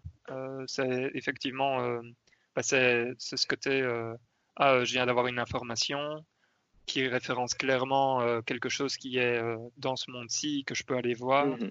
Et donc Ça te permet de connaître le monde, oui, exact. Exactement, c'est ça. et moi, ce que j'aime bien avec ces mécaniques-là aussi, c'est que c'est des mécaniques qui ont tendance à faire confiance aux joueurs. C'est-à-dire que, euh, que ce soit les cartes ou trésors dans Red Dead ou dans Zelda Breath of the Wild, quand quelqu'un te dit quelque chose, une information un peu vague sur quelque chose d'intéressant éventuellement, c'est des choses qui font que quand tu trouves l'endroit ou que tu réussis à faire ce qu'il faut faire, tu as vraiment l'impression d'avoir réussi quelque chose. Ce qui, en général, dans la plupart des open world n'est pas le cas, étant donné que souvent, c'est un marqueur très clair ouais, exact. Euh, Complètement d'accord avec toi, David. Et du coup, sinon, un exemple de jeu qui, que je trouve aussi fait, fait, fait ça bien de donner l'impression que tu as un impact sur le monde, je trouve que The Witcher 3, justement, sur certaines de ces quêtes et ces quêtes annexes, arrive assez bien à donner à son monde une consistance où hmm. tu as l'impression d'avoir affecté le monde de par ce que tu as fait. Et par exemple, tu vas avoir une quête annexe où tu vas pouvoir choisir qui doit être l'héritier d'un royaume. Et donc, tu vas définir ça. Tu vas avoir dans la quête principale euh, du baron rouge, par exemple, il va finir par se suicider et du coup, l'endroit va, un peu périclité, etc. Donc j'ai l'impression que c'est un jeu qui justement arrive assez bien à construire. Euh, qui, qui, a pensé à tout ça. Voilà, exact. De... Et, et, sinon, un jeu qui a essayé d'appliquer des, des, trucs monde ouvert, des, des, des, mécaniques monde ouvert, mais qui a royalement raté, c'est aussi Mirror's Edge Catalyst, par exemple. Mmh, c'est vrai. Qui a essayé de prendre un jeu basé sur euh, le parcours et d'étaler ça dans un monde ouvert et ça n'a visiblement pas du tout fonctionné car euh, ça a enlevé tout la on va dire, toute la concentration du jeu sur cet élément de parcours, ça l'enlevait et du coup, ça, le jeu perdait tout son intérêt. Vous l'avez fait, vous, Catalyst? Non. Non. Ah, moi non plus. Et vous avez fait le premier d'ailleurs, juste curiosité? Ah oui, ok, parfait. Moi aussi j'avais fini le premier. Ah non, moi j'avoue que j'avais pas aimé le premier, mais du coup, euh, ça ne m'a pas- Moi, sinon, dans ces mécaniques-là de monde ouvert, je trouve que certains jeux, bon, il y a un exemple très clair, c'est Mass Effect Andromeda qui s'est raté parce qu'il a essayé un monde ouvert euh, et il était nul, mais je pense qu'il s'est raté pour d'autres raisons aussi. Euh, par contre, moi, j'ai envie de parler de la déception quand il y a des jeux qui essayent de s'ouvrir un tout petit peu. Et par exemple, Uncharted ou Tomb Raider, Tomb Raider est un meilleur exemple parce que Tomb Raider, il y a des petites zones qui sont plus ou moins ouvertes. Et je trouve qu'elle marche super mal par rapport à ce qu'est une expérience purement linéaire où tu dois, t'as aucune question à te poser. Dans Uncharted, je trouve que ça marche pas si mal, mais je trouve que c'est moins bien que s'il avait été juste linéaire. Et donc, moi, j'ai un tout petit peu peur pour The Last of Us Part 2, par exemple, que je me sente perdu. En fait, et c'est c'est pas que le jeu est moins bien au truc, c'est que juste moi, je me sens un peu plus perdu parce que comme c'est pas censé être ouvert, c'est pas non plus cette liberté totale, donc tu es quand même censé savoir faire des trucs. Et souvent, j'ai l'impression de ne pas tout à fait comprendre ce qui m'est demandé. Et donc, moi, ça me crée un- une petite pointe d'angoisse quand un de mes jeux linéaires devient ouvert sans trop m'expliquer ce que je dois en faire. Par contre, The Lost Legacy, je trouvais qu'il arrivait à très bien faire son côté monde ouvert, parce qu'il était fort différent, au début en tout cas, qu'un Uncharted cla- classique. Et tu avais une petite map intéressante où tu devais faire une recherche de, de trésors essentiellement, et, et ça marchait assez bien, je trouvais. C'est la question Mais que je donc. voulais te poser, Hector, parce que moi, je l'ai Mm. pas fait euh, de Lost Legacy. Mhm. Euh, et, et je sais qu'effectivement, le but, c'était de faire des. C'est une zone ou c'est des zones euh, plus ouvertes euh, C'est une De zone mon- principale. De mon souvenir, c'est une zone, ouais, la, celle du début, et après Et ça devient c'est bien linéaire. réussi, ça. euh, ils l'ont bien. Ça, c'est- ouais. C'est c'est très réussi. Honnêtement, Ouais, je trouve que c'est vraiment très bien. ouais. super chouette. Ok. Et là, je trouvais que c'était bien réussi. Et par contre, je, mais je ne sais pas pourquoi j'ai ce souvenir dans Uncharted 4, par exemple, d'avoir des, des espaces plus grands que ce que j'avais avant. Bon, avant, c'était que des couloirs. Et j'ai eu ce sentiment de Ah merde, je suis un peu perdu, que j'ai deux, jamais trois aimé. endroits où ils, où ils agrandissent un peu les zones, effectivement. Oui, il y a un Celui endroit, avec mais la l'impression que... euh, Ouais, j'ai dit deux, trois parce que je, je me souvenais celui avec la, la Jeep, là. Oui, c'est vrai qu'il y a l'endroit avec la Jeep. Je Et- rappelle Mais je pense aussi qu'ici, dans Uncharted, je confonds parce que c'est surtout les terrains de combat qui sont trop grands pour moi, peut-être. puisque- Ah oui, oui, ça c'est clair Ouais, qu'ils ont des. Et donc, euh, Mais sinon, l'exemple plus clair, c'est pour moi Tomb Raider où il y a t'as des mini-zones euh, ouvertes et je trouve que là, ça marche vraiment pas bien. Et je, je voulais juste citer ça, mais c'est c'est vrai que c'est pas plus. euh. Par exemple, un autre exemple contraire, c'est Metal Gear qui a pris des, des mécaniques monde ouvert et qui a quand même assez bien fait ça, je trouvais. Non? Oui, c'est clairement pas le monde qui pose problème dans Metal Gear Solid 5. euh. Non, non. et donc, si on devait imaginer un Splinter Cell, par exemple, on l'imagine maintenant en monde ouvert. Ouais.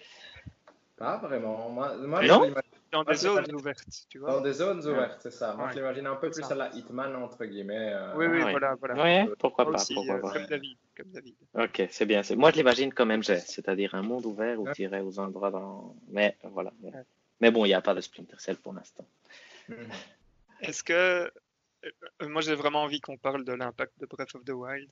Euh, c'est le truc qui, qui m'intéresse le plus. Euh, Vous voulez qu'on passe à ça ou? Oui, on peut, on peut, certainement, certainement. Ouais. Donc, euh, Mais moi, je dirais qu'il y a quand même des éléments qu'on retrouve assez vite de l'impact de Breath of the Wild. C'est par exemple le fait que dans Assassin's Creed Odyssey, tu peux plus ou moins escalader euh, Ouais. tout ce qui passe. Yes. Et de là pour moi. Ou, Pe- euh, Petite, petite remarque, juste parce que je suis fanboy, c'est là qu'on voit l'impact d'Assassin's Creed sur Zelda Breath of the Wild, juste pour euh, clarifier.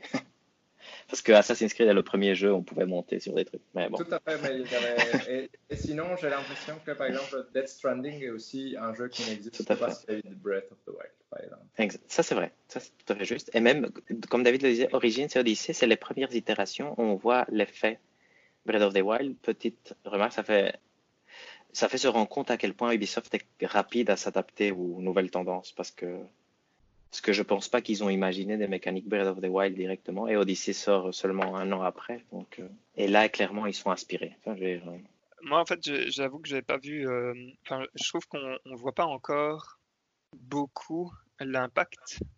C'est-à-dire, j'ai pas l'impression qu'il y a énormément de jeux dans lesquels on voit déjà les impacts, mais je pense que tout le monde maintenant est en train de re-réfléchir à la façon dont ils vont euh, proposer le monde ouvert aux, joueurs. Je trouve que par exemple, ce qui m'a frappé parce que j'ai euh, regardé donc sur Breath of the Wild, tu as la map et c'est vrai que sur la map en fait tu n'as pas tous les marqueurs.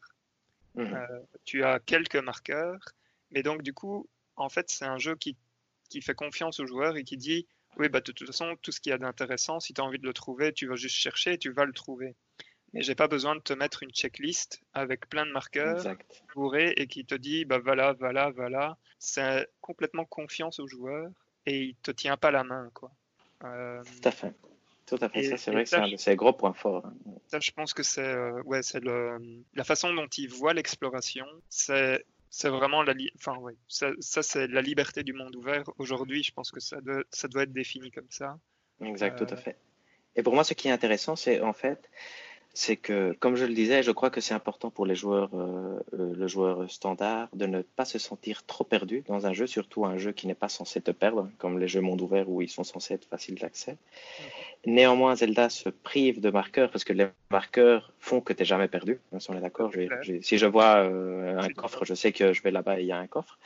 Mais ce que et là j'imagine que c'est l'impact que nous on peut pas voir mais qui doit exister c'est que Zelda arrive donc à remplacer ses marqueurs par la façon dont le monde est construit parce que je suis sûr que si tu prends Assassin's Creed Unity et tu m'enlèves les, les, marqueurs des coffres je ne sais pas retrouver les coffres mais en fait Zelda c'est exactement ça. Euh, ils ont fait une vidéo où ils expliquaient un peu euh, d'un point de vue euh, technique les développeurs ce qu'ils avaient fait.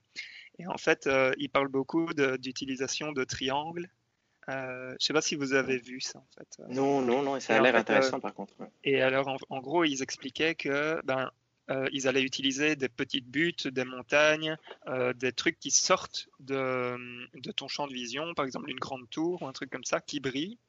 Et donc le joueur va le voir et ça va, ça va titiller ta curiosité et tu vas naturellement, naturellement, voilà, tu vas naturellement aller te, te dire tiens qu'est-ce qu'il y a derrière ça?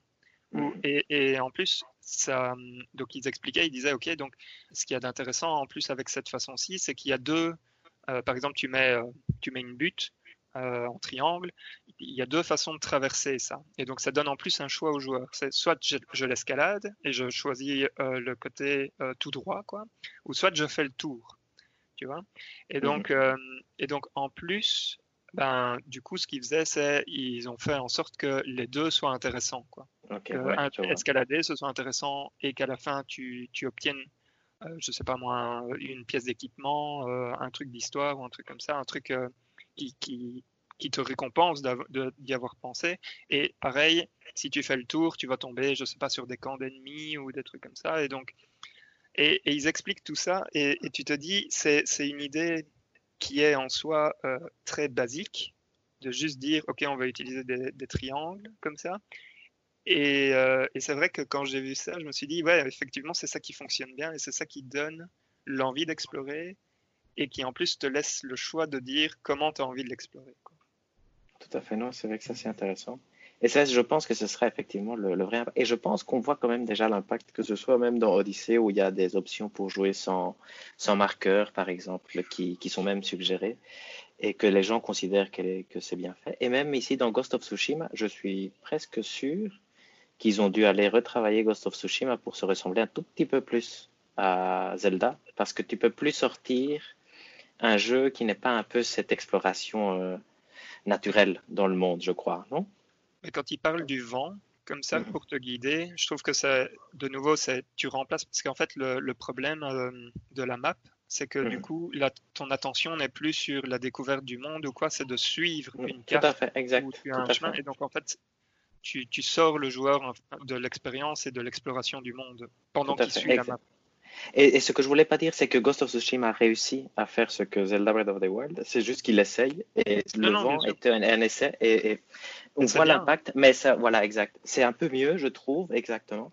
Mais c'est pas encore, c'est pas le truc que, surtout que ça te, moi, je vais, le, un des problèmes avec Ghost of Tsushima, c'est ce que le truc, le vent ou l'oiseau et tout ça, ça me sort un peu de l'immersion parce que je suis quand même un samouraï, tu vois, je, ne demande pas au vent de, de m'indiquer où je dois aller. Je, je sais pas. Quand... Mais, mais, je, mais je pense qu'on voit néanmoins l'impact de, de, Zelda dans Ghost of Tsushima, qui a, il y a deux mondes ouverts qu'on attend avec impatience, je crois, non? C'est Ghost of Tsushima, mais on attend peut-être ça avec un peu moins d'impatience, et Cyberpunk 2077, qui lui, on verra si Red Dead avait clairement ignoré Zelda Breath of the Wild. Non? Je, je pense. Clairement. Mais Red Dead, euh, Red Dead et même GTA, euh, GTA 5 euh, en particulier, euh, c'est fou parce que ce sont des jeux qui sont monde ouvert, mais par exemple quand tu es en mission, si tu fais un truc comme ils veulent pas que tu le fasses, tu es en mission échouée. Failed, ok, Je trouve ça dingue. ça c'est dommage, ouais. Ça c'est vrai que c'est dommage. Hein. Ça c'est vrai. C'est vrai. Vas-y David. Vas-y, vas-y. Non, non, exact. Que je disais que c'est peut-être une des déceptions de Red Dead Redemption 2, c'est que c'est une évolution incroyable de GTA 5, mais que c'est ça vit dans un silo presque, non euh, Le hmm. côté Rockstar où ils travaillent leur truc, qui est génial hein, et qui est le meilleur aussi. Tu vois, mais mais c'est dommage qu'ils ne s'inspirent pas un peu du reste, parce que j'ai l'impression que Zelda Breath of the Wild, ce qu'il a fait très bien, c'est s'inspirer de tout ce qui est bien, parce qu'il y a un peu de Skyrim, il y a un peu d'Assassin's Creed, il y a un peu de, de, tout, il y a un peu de Dark Souls même dans le combat, un tout petit peu. C'est bête, mais la façon dont il est. la façon dont tu dois te placer avec les. Exact, exact. Et donc il s'inspire de tout ce qui est, qui est bien, et il fait un produit qui est meilleur que n'importe quoi d'autre, parce qu'ils apportent là-dessus des, des, touches incroyables. Quand j'étais euh, Red, Dead, Red Dead Redemption 2, j'ai l'impression, a été construit dans son truc, en faisant un truc incroyable dès le début mais euh, qui parfois tu te dis ah mais ça c'est beaucoup meilleur à côté tu vois dire euh. mais est-ce que vous ne euh, trouvez pas que par exemple la, la, la, méthode Rockstar commence à devenir un peu datée aujourd'hui? C'est le risque c'est le Red Dead Redemption 2 est la première fois où ça tangue un tout petit peu non? Tout à fait exact je dirais qu'on n'a pas assez d'exemples pour moi c'est plus par exemple Elder Scrolls oui, clairement, où là, on arrive à la mort. avec les Fallout, etc. Ou... Ou là, un, si Starfield est mauvais, Bethesda est fini. Non, ça, on est presque d'accord. en tout cas, si The Elder Scrolls 6 est mauvais, alors là, ça, on est sûr. Ouais. Ça, là, ce sera. Ouais. Je suis David. Tout à fait, non, c'est vrai, c'est vrai, c'est vrai. Moi, une mécanique que j'aimerais bien plus retrouver et que justement je trouve que Death Stranding est pour l'instant le seul, mais que je me demande si on ne retrouvera pas dans Horizon 2, c'est la physicalité de l'exploration. C'est-à-dire de dépenser de l'énergie pour se déplacer fait que tu dois réfléchir à comment tu abordes un moment. Parce que c'est justement ça qui est chouette, je trouve, dans Zelda et dans Death Stranding, c'est que quand tu dois explorer un endroit tu balades dedans, il y a des moments où tu n'as pas assez de ressources pour le faire de façon brute directement, et donc tu dois un peu réfléchir. Et donc même l'exploration elle-même devient un jeu. Voilà, une mini énigme. Ouais, voilà, ce qui n'est pas le cas dans Red Dead, par exemple. Dans Red Dead, c'est ni dans Assassin's Creed. C'est chouette parce que c'est beau et parce qu'il y a peut-être des choses qui se passent, mais c'est pas chouette par ce que tu fais. Et dans Zelda et Dead Stranding, c'est plus chouette par ce que tu fais.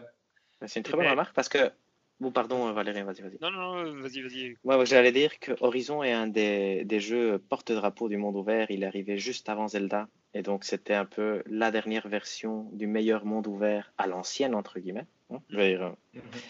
Ou en tout cas de la façon industrielle. Vous voyez un peu ce que je veux dire que représentait Far Cry, mhm. Assassin's Creed et tout ça. C'était vraiment le. quand il est sorti, on s'est dit, ah, c'est impossible qu'on ait quelque chose de meilleur. Et une semaine après, on avait le truc euh, qui le dépassait de, de très loin. Et donc, euh, maintenant, Horizon 2 avec euh, ce que David dit, Death Stranding s'inspire de Breath of the Wild ouvertement, apporte des mécaniques intéressantes. On peut espérer, mais on ne sait jamais, bien sûr, mais on peut espérer que ce soit un nouveau euh, porte-étendard du, monde ouvert et qu'on l'ait assez bientôt finalement. Mm-hmm. Mm-hmm. C'est sûr. Mais j'aime bien cette, euh, ce que dit David avec le, le, fait que. En fait, j'aime bien le fait que, que David référence Death Stranding déjà. et, parce que c'est vrai que, bon, on, peut ne pas aimer euh, ce que, ce que fait euh, Kojima là, sur ce coup-là, mais effectivement, ce qu'il a vraiment voulu faire, c'est étudier cette histoire de traversée du monde. Et alors, bon, c'est pas spécialement euh, bien fait tout le temps, mais c'est c'est clairement, en tout cas, moi je trouve ça vachement plus engageant de laisser aux joueurs, ok, donc tu places tes points sur ta map, mais je te montre pas spécialement où sont les choses. Tu dois lire ta map avec euh, les informations que tu as, c'est-à-dire euh, tu, tu, prends tes jumelles, tu regardes, ah tiens, là-bas, ça a l'air d'être euh, d'être OK pour passer, etc. Et, et, je te fais confiance pour toi-même te débrouiller. Quoi, en fait. Et c'est vraiment ce, côté, je te laisse faire. Et ça, je pense que c'est important pour, pour les jeux. Tout à fait. Un autre point qui aussi rejoint ce que disait David, que l'exploration du monde soit un jeu, et un des gros points forts de Breath of the Wild et de Dead Stranding, et qui doit être pris en compte dans, dans le futur. Mm-hmm. Et moi, si je vais émettre une critique de Breath of the Wild d'un truc que j'espère changera, au-delà des donjons en eux-mêmes, c'est ce côté où le fait de tout explorer et de, par exemple, faire les quatre euh, temples à faire, donc les bêtes euh, sauvages, sacrées, exactement.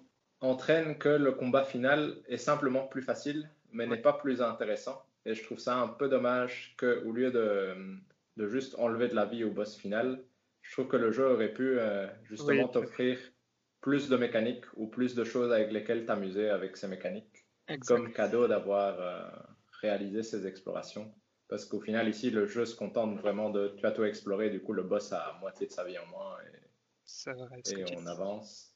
On, sent que c'est un petit défaut quand même, hein, mais, euh, mais c'est clair et ça, ça rejoint euh, cette histoire de que le monde réagisse entre guillemets encore plus naturellement à nos actions. Mhm et, euh, et, rendre en fait même ce qui est annexe plus important. Tout à fait. Ouais, je te laisse continuer, David. je suis non, mais c'est ce que je voulais dire, mais c'est que je trouve que parfois les jeux, à part te donner des, on va dire, des chiffres en plus quand tu fais des quêtes annexes, ne t'offrent pas grand-chose en plus. Et du coup, euh, comme tu dis, euh, si, si, ça pouvait être quelque chose qui augmente, mais même par rapport à Breath of the Wild dans ce que tu fais, pour moi, c'était le défaut du jeu, c'est que tu peux explorer tout et c'est très chouette et très bien de découvrir, mais ça n'a aucun impact sur ce qui se passe euh. Dans le monde en lui-même, dans le sens où tu retournes aux différents endroits et ça reste à peu près la même chose. Donc ça, c'est un truc que j'espère dans les mondes ouverts, dans le futur, voir aussi changer un peu, c'est que si tu fais quelque chose, ça ait plus d'impact ouais. sur euh, les choses qui l'entourent a contrario, dans Breath of the Wild, par exemple, le système euh, de physique et chimie, comme ils, euh, comme ils avaient appelé ça, ça, par exemple, c'était parfait. Euh, ce que je veux dire, c'est par exemple, ah ben voilà, je peux utiliser le vent pour faire, pour faire bouger des petits objets. S'il pleut, je peux pas lui mettre feu. si je si j'utilise du feu euh, sec, enfin sur quelque chose de sec, ça va créer euh, un appel d'air, ça va pouvoir m'aider à me propulser, etc. Euh, je trouve que ça, c'est quelque chose qu'ils ont vachement bien fait et qui récompense beaucoup l'expérimentation et qui, en plus, est toujours consistant, c'est-à-dire les règles ne changent pas, sont toujours... allez, elles sont pas cassées pour une mission en particulier ou quoi que ce soit. Et, je trouve que ça, ça rajoute vraiment aussi à l'immersion. Je pense notamment quand, il, quand, il, pleut et que tu es en train de grimper sur une montagne, bah, tu vas commencer à glisser et ça devient, et tu te dis, oh non, mince, pas maintenant. Euh, et, et, ça rajoute à ton immersion parce que tu te dis, ok, je, je suis en train d'essayer d'atteindre le sommet de cette montagne et d'un coup il commence à pleuvoir et tu te dis peut-être que je vais pas réussir parce que ça devient plus difficile de grimper. Enfin, je trouve ça, cette partie-là est vraiment bien faite, euh, je trouve. Et, et j'espère voir ça dans, dans les futurs jeux euh, à monde ouvert euh, aussi, ou même pas que à monde ouvert en fait, euh, pour, cela, pour, ce, pour ce type de système. Je sais ce que vous en pensez. Mhm. Tout à fait d'accord. Ouais. ouais. Bien. D'autres choses sur Breath of the Wild qu'on a envie de dire à part dire à nos auditeurs, jouez-le, ça vaut vraiment. Voilà, il est vraiment génial. Ouais, il est vraiment révolutionnaire, je trouve. C'était vraiment. Tout à fait. C'est impressionnant. J'ai regardé, en fait, euh, je trouvais ça marrant parce qu'il y a beaucoup de gens qui disent Ok, c'est un, un, jeu euh, incroyable, mais ce n'est pas un bon Zelda. Qu'est-ce que ouais, mais bon. si, si c'est un bon jeu, il s'appelle Zelda, c'est un bon Zelda, non? Ouais. C'est comme ceux qui disent que. Ouais, exact, exact, exact. Mais c'est. Ouais. C'est peut-être pas un bon jeu à donjon. Non Tout à fait. Les donjons sont décevants, mais mais en tout cas, c'est un, un, excellent jeu et je suis impatient de voir ce que le SSD pourra offrir pour les mondes ouverts, non? Vers, euh... mm -hmm. Parce que ici, on a l'impression qu'on peut charger des mondes immenses très vite. Et donc, on pourrait imaginer un monde où on peut contrôler plusieurs personnages qui sont chargés tout le temps. Je, je pense que le truc de micro-macro euh, gestion pourrait, pourrait commencer à apparaître. Ça pourrait être vraiment super chouette. Plus des mondes beaucoup plus grands. Où qui, qui peuvent être traversés beaucoup plus vite. Donc, euh, je pense que la next gen va être, euh, assez impressionnante. Par contre, on a vu une diminution de, jeux monde ouvert, moi je trouve. Hein. Avant, j'ai l'impression que tout le monde, tout était ouvert et que maintenant, les meilleurs jeux ne sont pas si ouverts que ça. Est-ce que vous croyez qu'on va retrouver euh, cette, euh, ce gain de, de, puissance des mondes ouverts ou pas? Moi, je pense que ça va dépendre un peu de ce que les gens vont sortir de Breath of the Wild et de comment ils vont hmm. faire évoluer ce qu'ils ce qu'ils ont vu là-dedans. Parce que je pense que je pense que l'éventail de, de, possibilités est, quasi infini, mais que es toujours euh, impacté par ce que tu as déjà vu, quoi qu'on en dise. Hein. Tu mmh. créer quelque mmh. chose de nouveau que personne n'a jamais vu, euh, c'est quasi impossible. Euh, je veux dire, comme, comme tu disais, Hector, Breath of the Wild, on peut le voir comme il a, il a pris tout ce qui était de meilleur partout et il en a fait, enfin, et il a consolidé, et c'est comme ça qu'il est arrivé à, à, faire quelque chose d'incroyable. Et donc, mmh.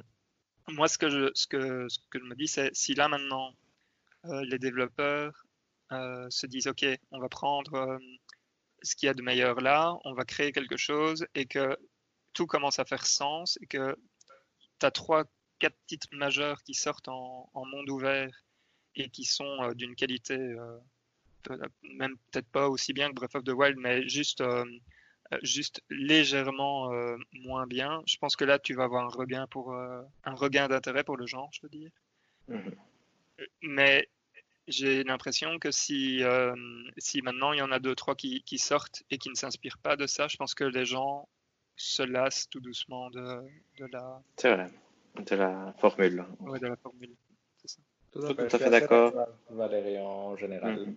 Après, je pense Juste... que c'est quand, même un style qui, rien que par son ambiance, peut toujours euh, regagner de l'intérêt dans le sens où Ghost of Tsushima, par exemple, ne donne envie que par son ambiance et sa mise en scène. Mhm. Et du coup, euh, je pense que ça. Je veux dire, je pense qu'en effet, on se lasse un peu au fur et à mesure. Mais je pense que des nouveaux environnements, etc., attirent quand même toujours l'œil. Euh, c'est vrai. C'est vrai. Mhm. Tout à fait. On attend Valhalla avec impatience aussi. Parce que finalement, mine de rien, Assassin's Creed, c'est un peu le, le monde ouvert moyen.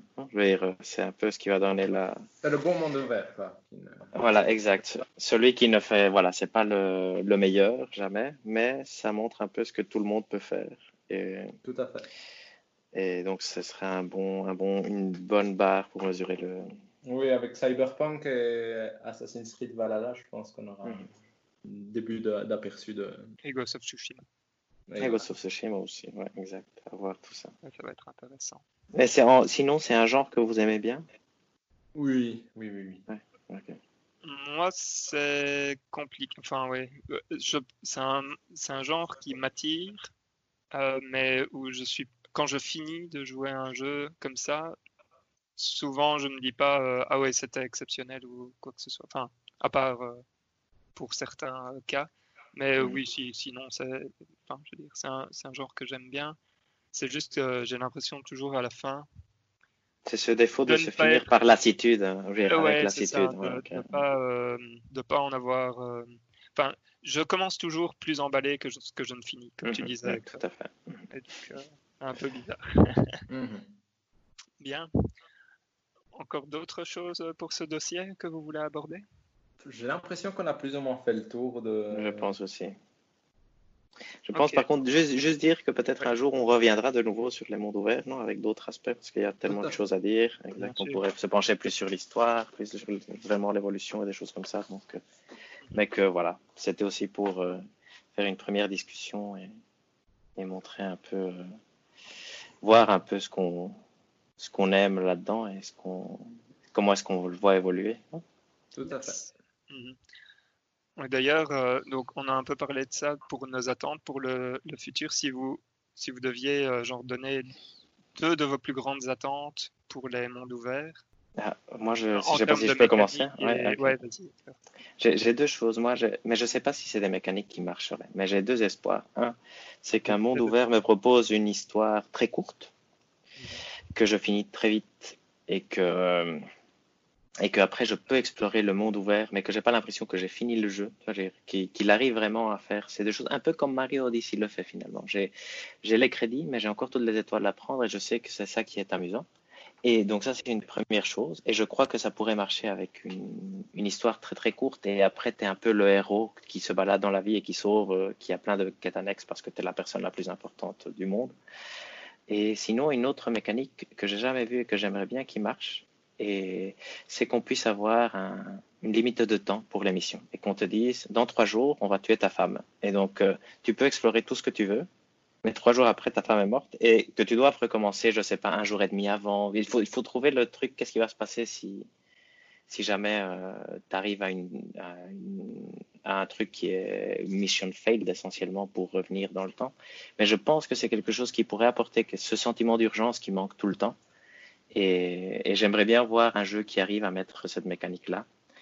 Et par exemple, c'est l'exemple que je disais, si on te donne trois jours pour le faire, et si tu échoues dans les trois jours, on te remet euh, dans le, le temps suffisant pour le réussir de façon normale. Et, hmm. Mais donc voilà, mais ça c'est les deux trucs auxquels que j'ai vraiment envie qu'on rajoute, parce que je pense que pour le côté immersion, ça apporterait vraiment un plus.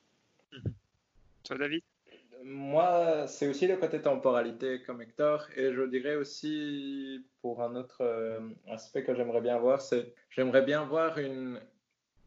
De, vraiment voir des mondes qui sont connectés les uns aux autres. C'est-à-dire que, que ce soit dans Red Dead ou dans Zelda ou dans Horizon, ça ne donne pratiquement jamais l'impression qu'une ville est vraiment connectée à une autre mhm. et a du commerce avec ou ce genre de choses.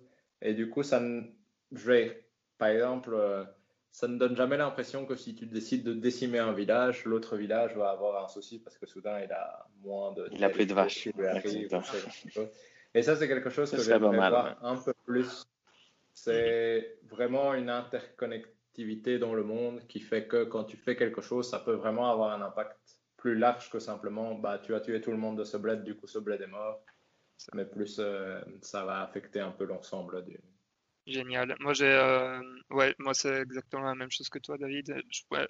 j'aimerais bien voir une amélioration des interactions du monde euh, avec nos actions, hein, comme tu disais. Mhm. Et euh, le deuxième point, j'aimerais que, que, les mondes ouverts fassent plus confiance aux joueurs, comme, comme je disais, avec, par exemple, la map qui, qui est vide, entre guillemets, et qui est juste utilisée pour pour nous placer un marqueur si on veut, mais pas euh, rempli de.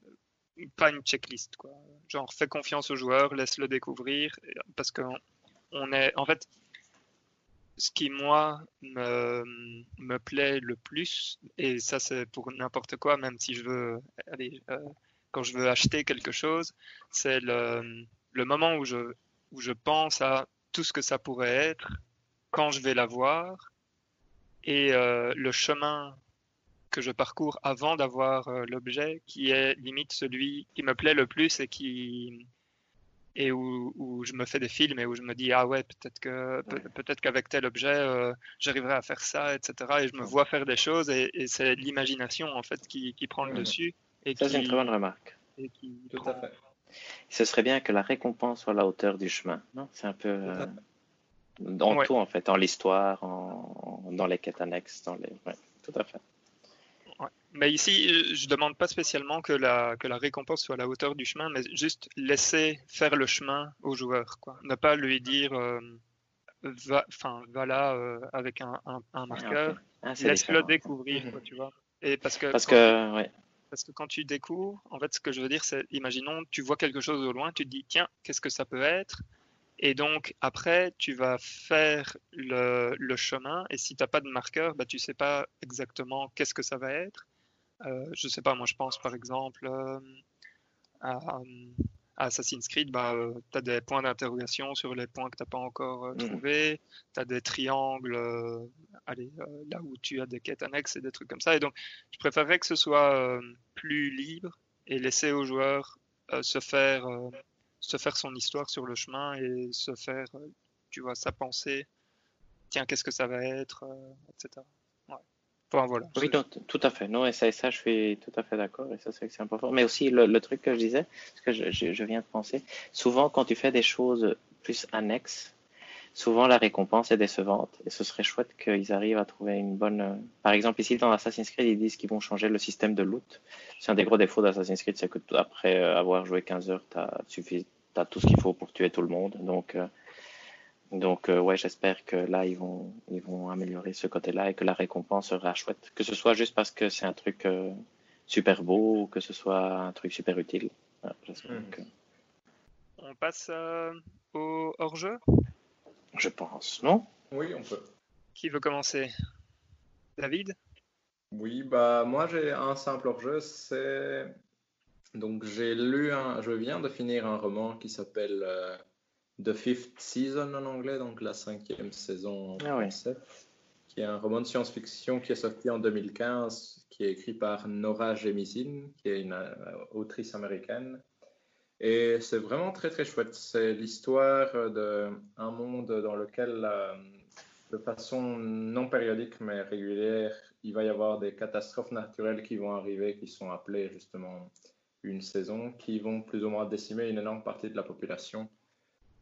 Et on va suivre, et c'est aussi un monde où certains personnages naissent avec le pouvoir de pouvoir contrôler les, la terre et la roche au prix de d'énergie euh, autour d'eux. Et on va suivre trois personnages différents qui sont à trois périodes différentes euh, dans le temps. Et je trouve que le roman arrive euh, très bien à- et, écrit en, en tout cas en anglais. C'est des phrases très courtes et très claires. Et ça arrive assez bien à transmettre la façon de penser de chacun des personnages et de ce qu'ils font. Et ça faisait euh, 350 pages en anglais. C'était vraiment très, très chouette à lire pour le coup. Du coup, je recommande. Tout à fait. Concernant d'ailleurs ce livre, il a gagné le prix Hugo et le prix je ne sais pas quoi. il y a plusieurs prix. Et les trois tomes de la trilogie ont gagné euh, les trois prix, je pense. Ou au moins les trois tomes ont gagné le prix Hugo. Donc c'est censé être vraiment quelque chose assez impressionnant. Tout à fait. Mais du coup, le premier tome était vraiment très chouette. Donc, euh, Ça te donne envie de lire la suite ou... Oui, oui, oui, oui, ça me donne envie de lire. Chouette. Et Toi, toi, Hector? Hector?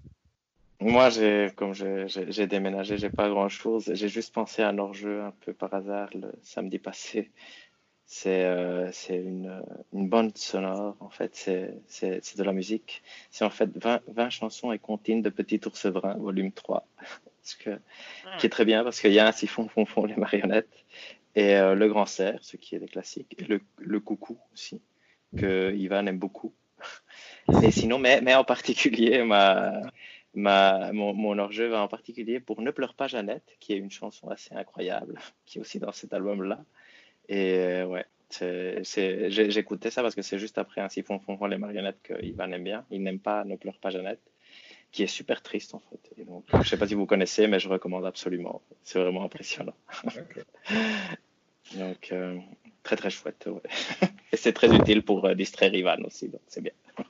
Mais sinon, ouais, non, j'ai rien pu faire. Après, j'ai vraiment pas, pas eu beaucoup de temps. À part peut-être construire Mnes, qui est un meuble Ikea très chouette.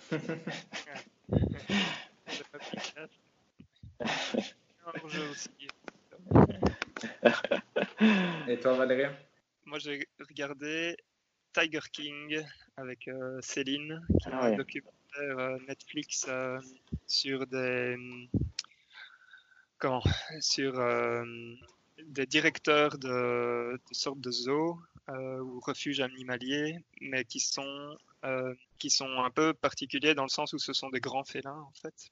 Et, en fait, c'est c'est assez dingue parce que tu, tu suis en particulier deux de ces personnes-là, ça se passe en Floride, Euh, une qui s'appelle Joe Exotic et l'autre qui s'appelle euh, Carol Baskin.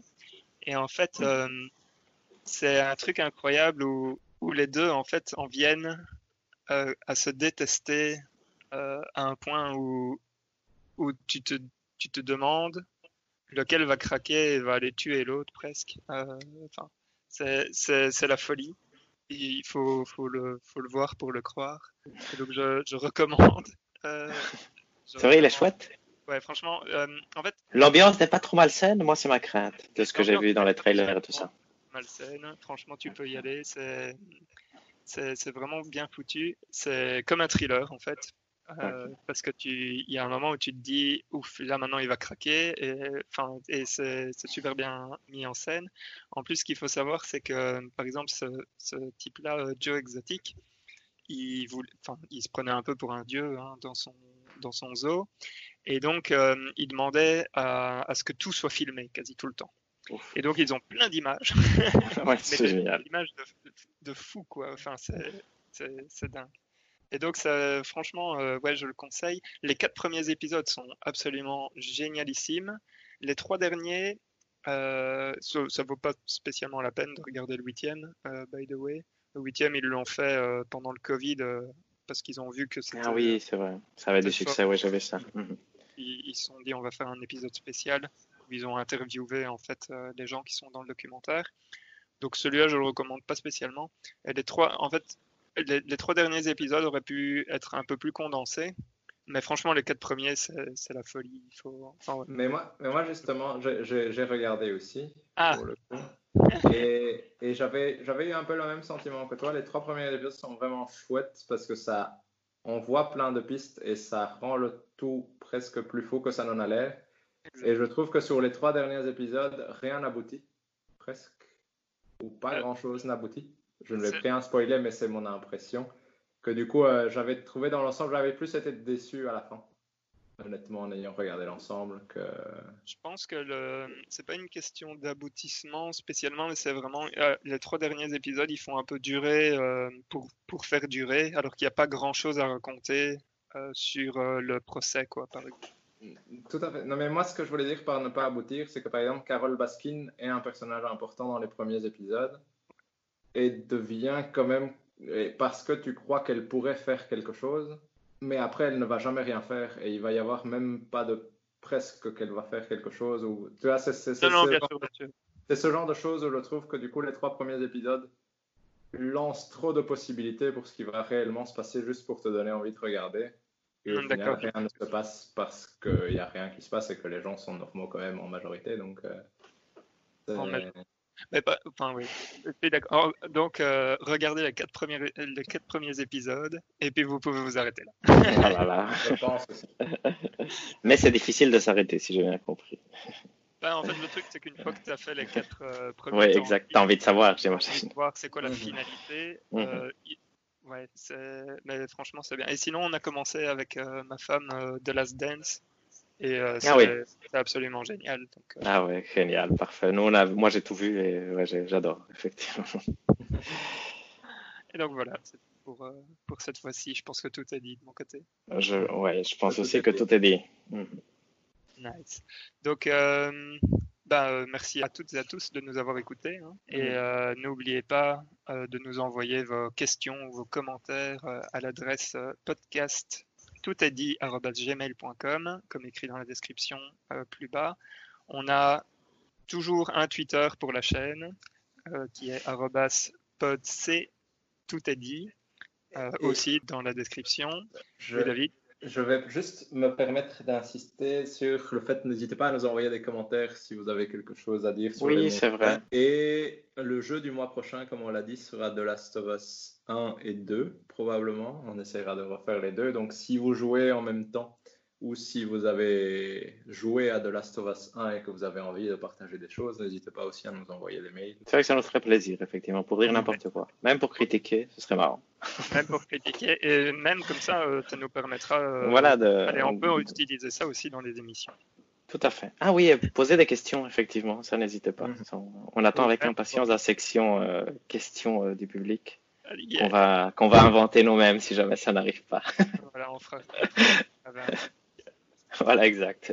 Allez, bah, d'ici euh, le mois prochain, euh, portez-vous bien tout le monde. Exact. Et on se revoit dans un mois. Exactement. Parfait. Au revoir. Ciao.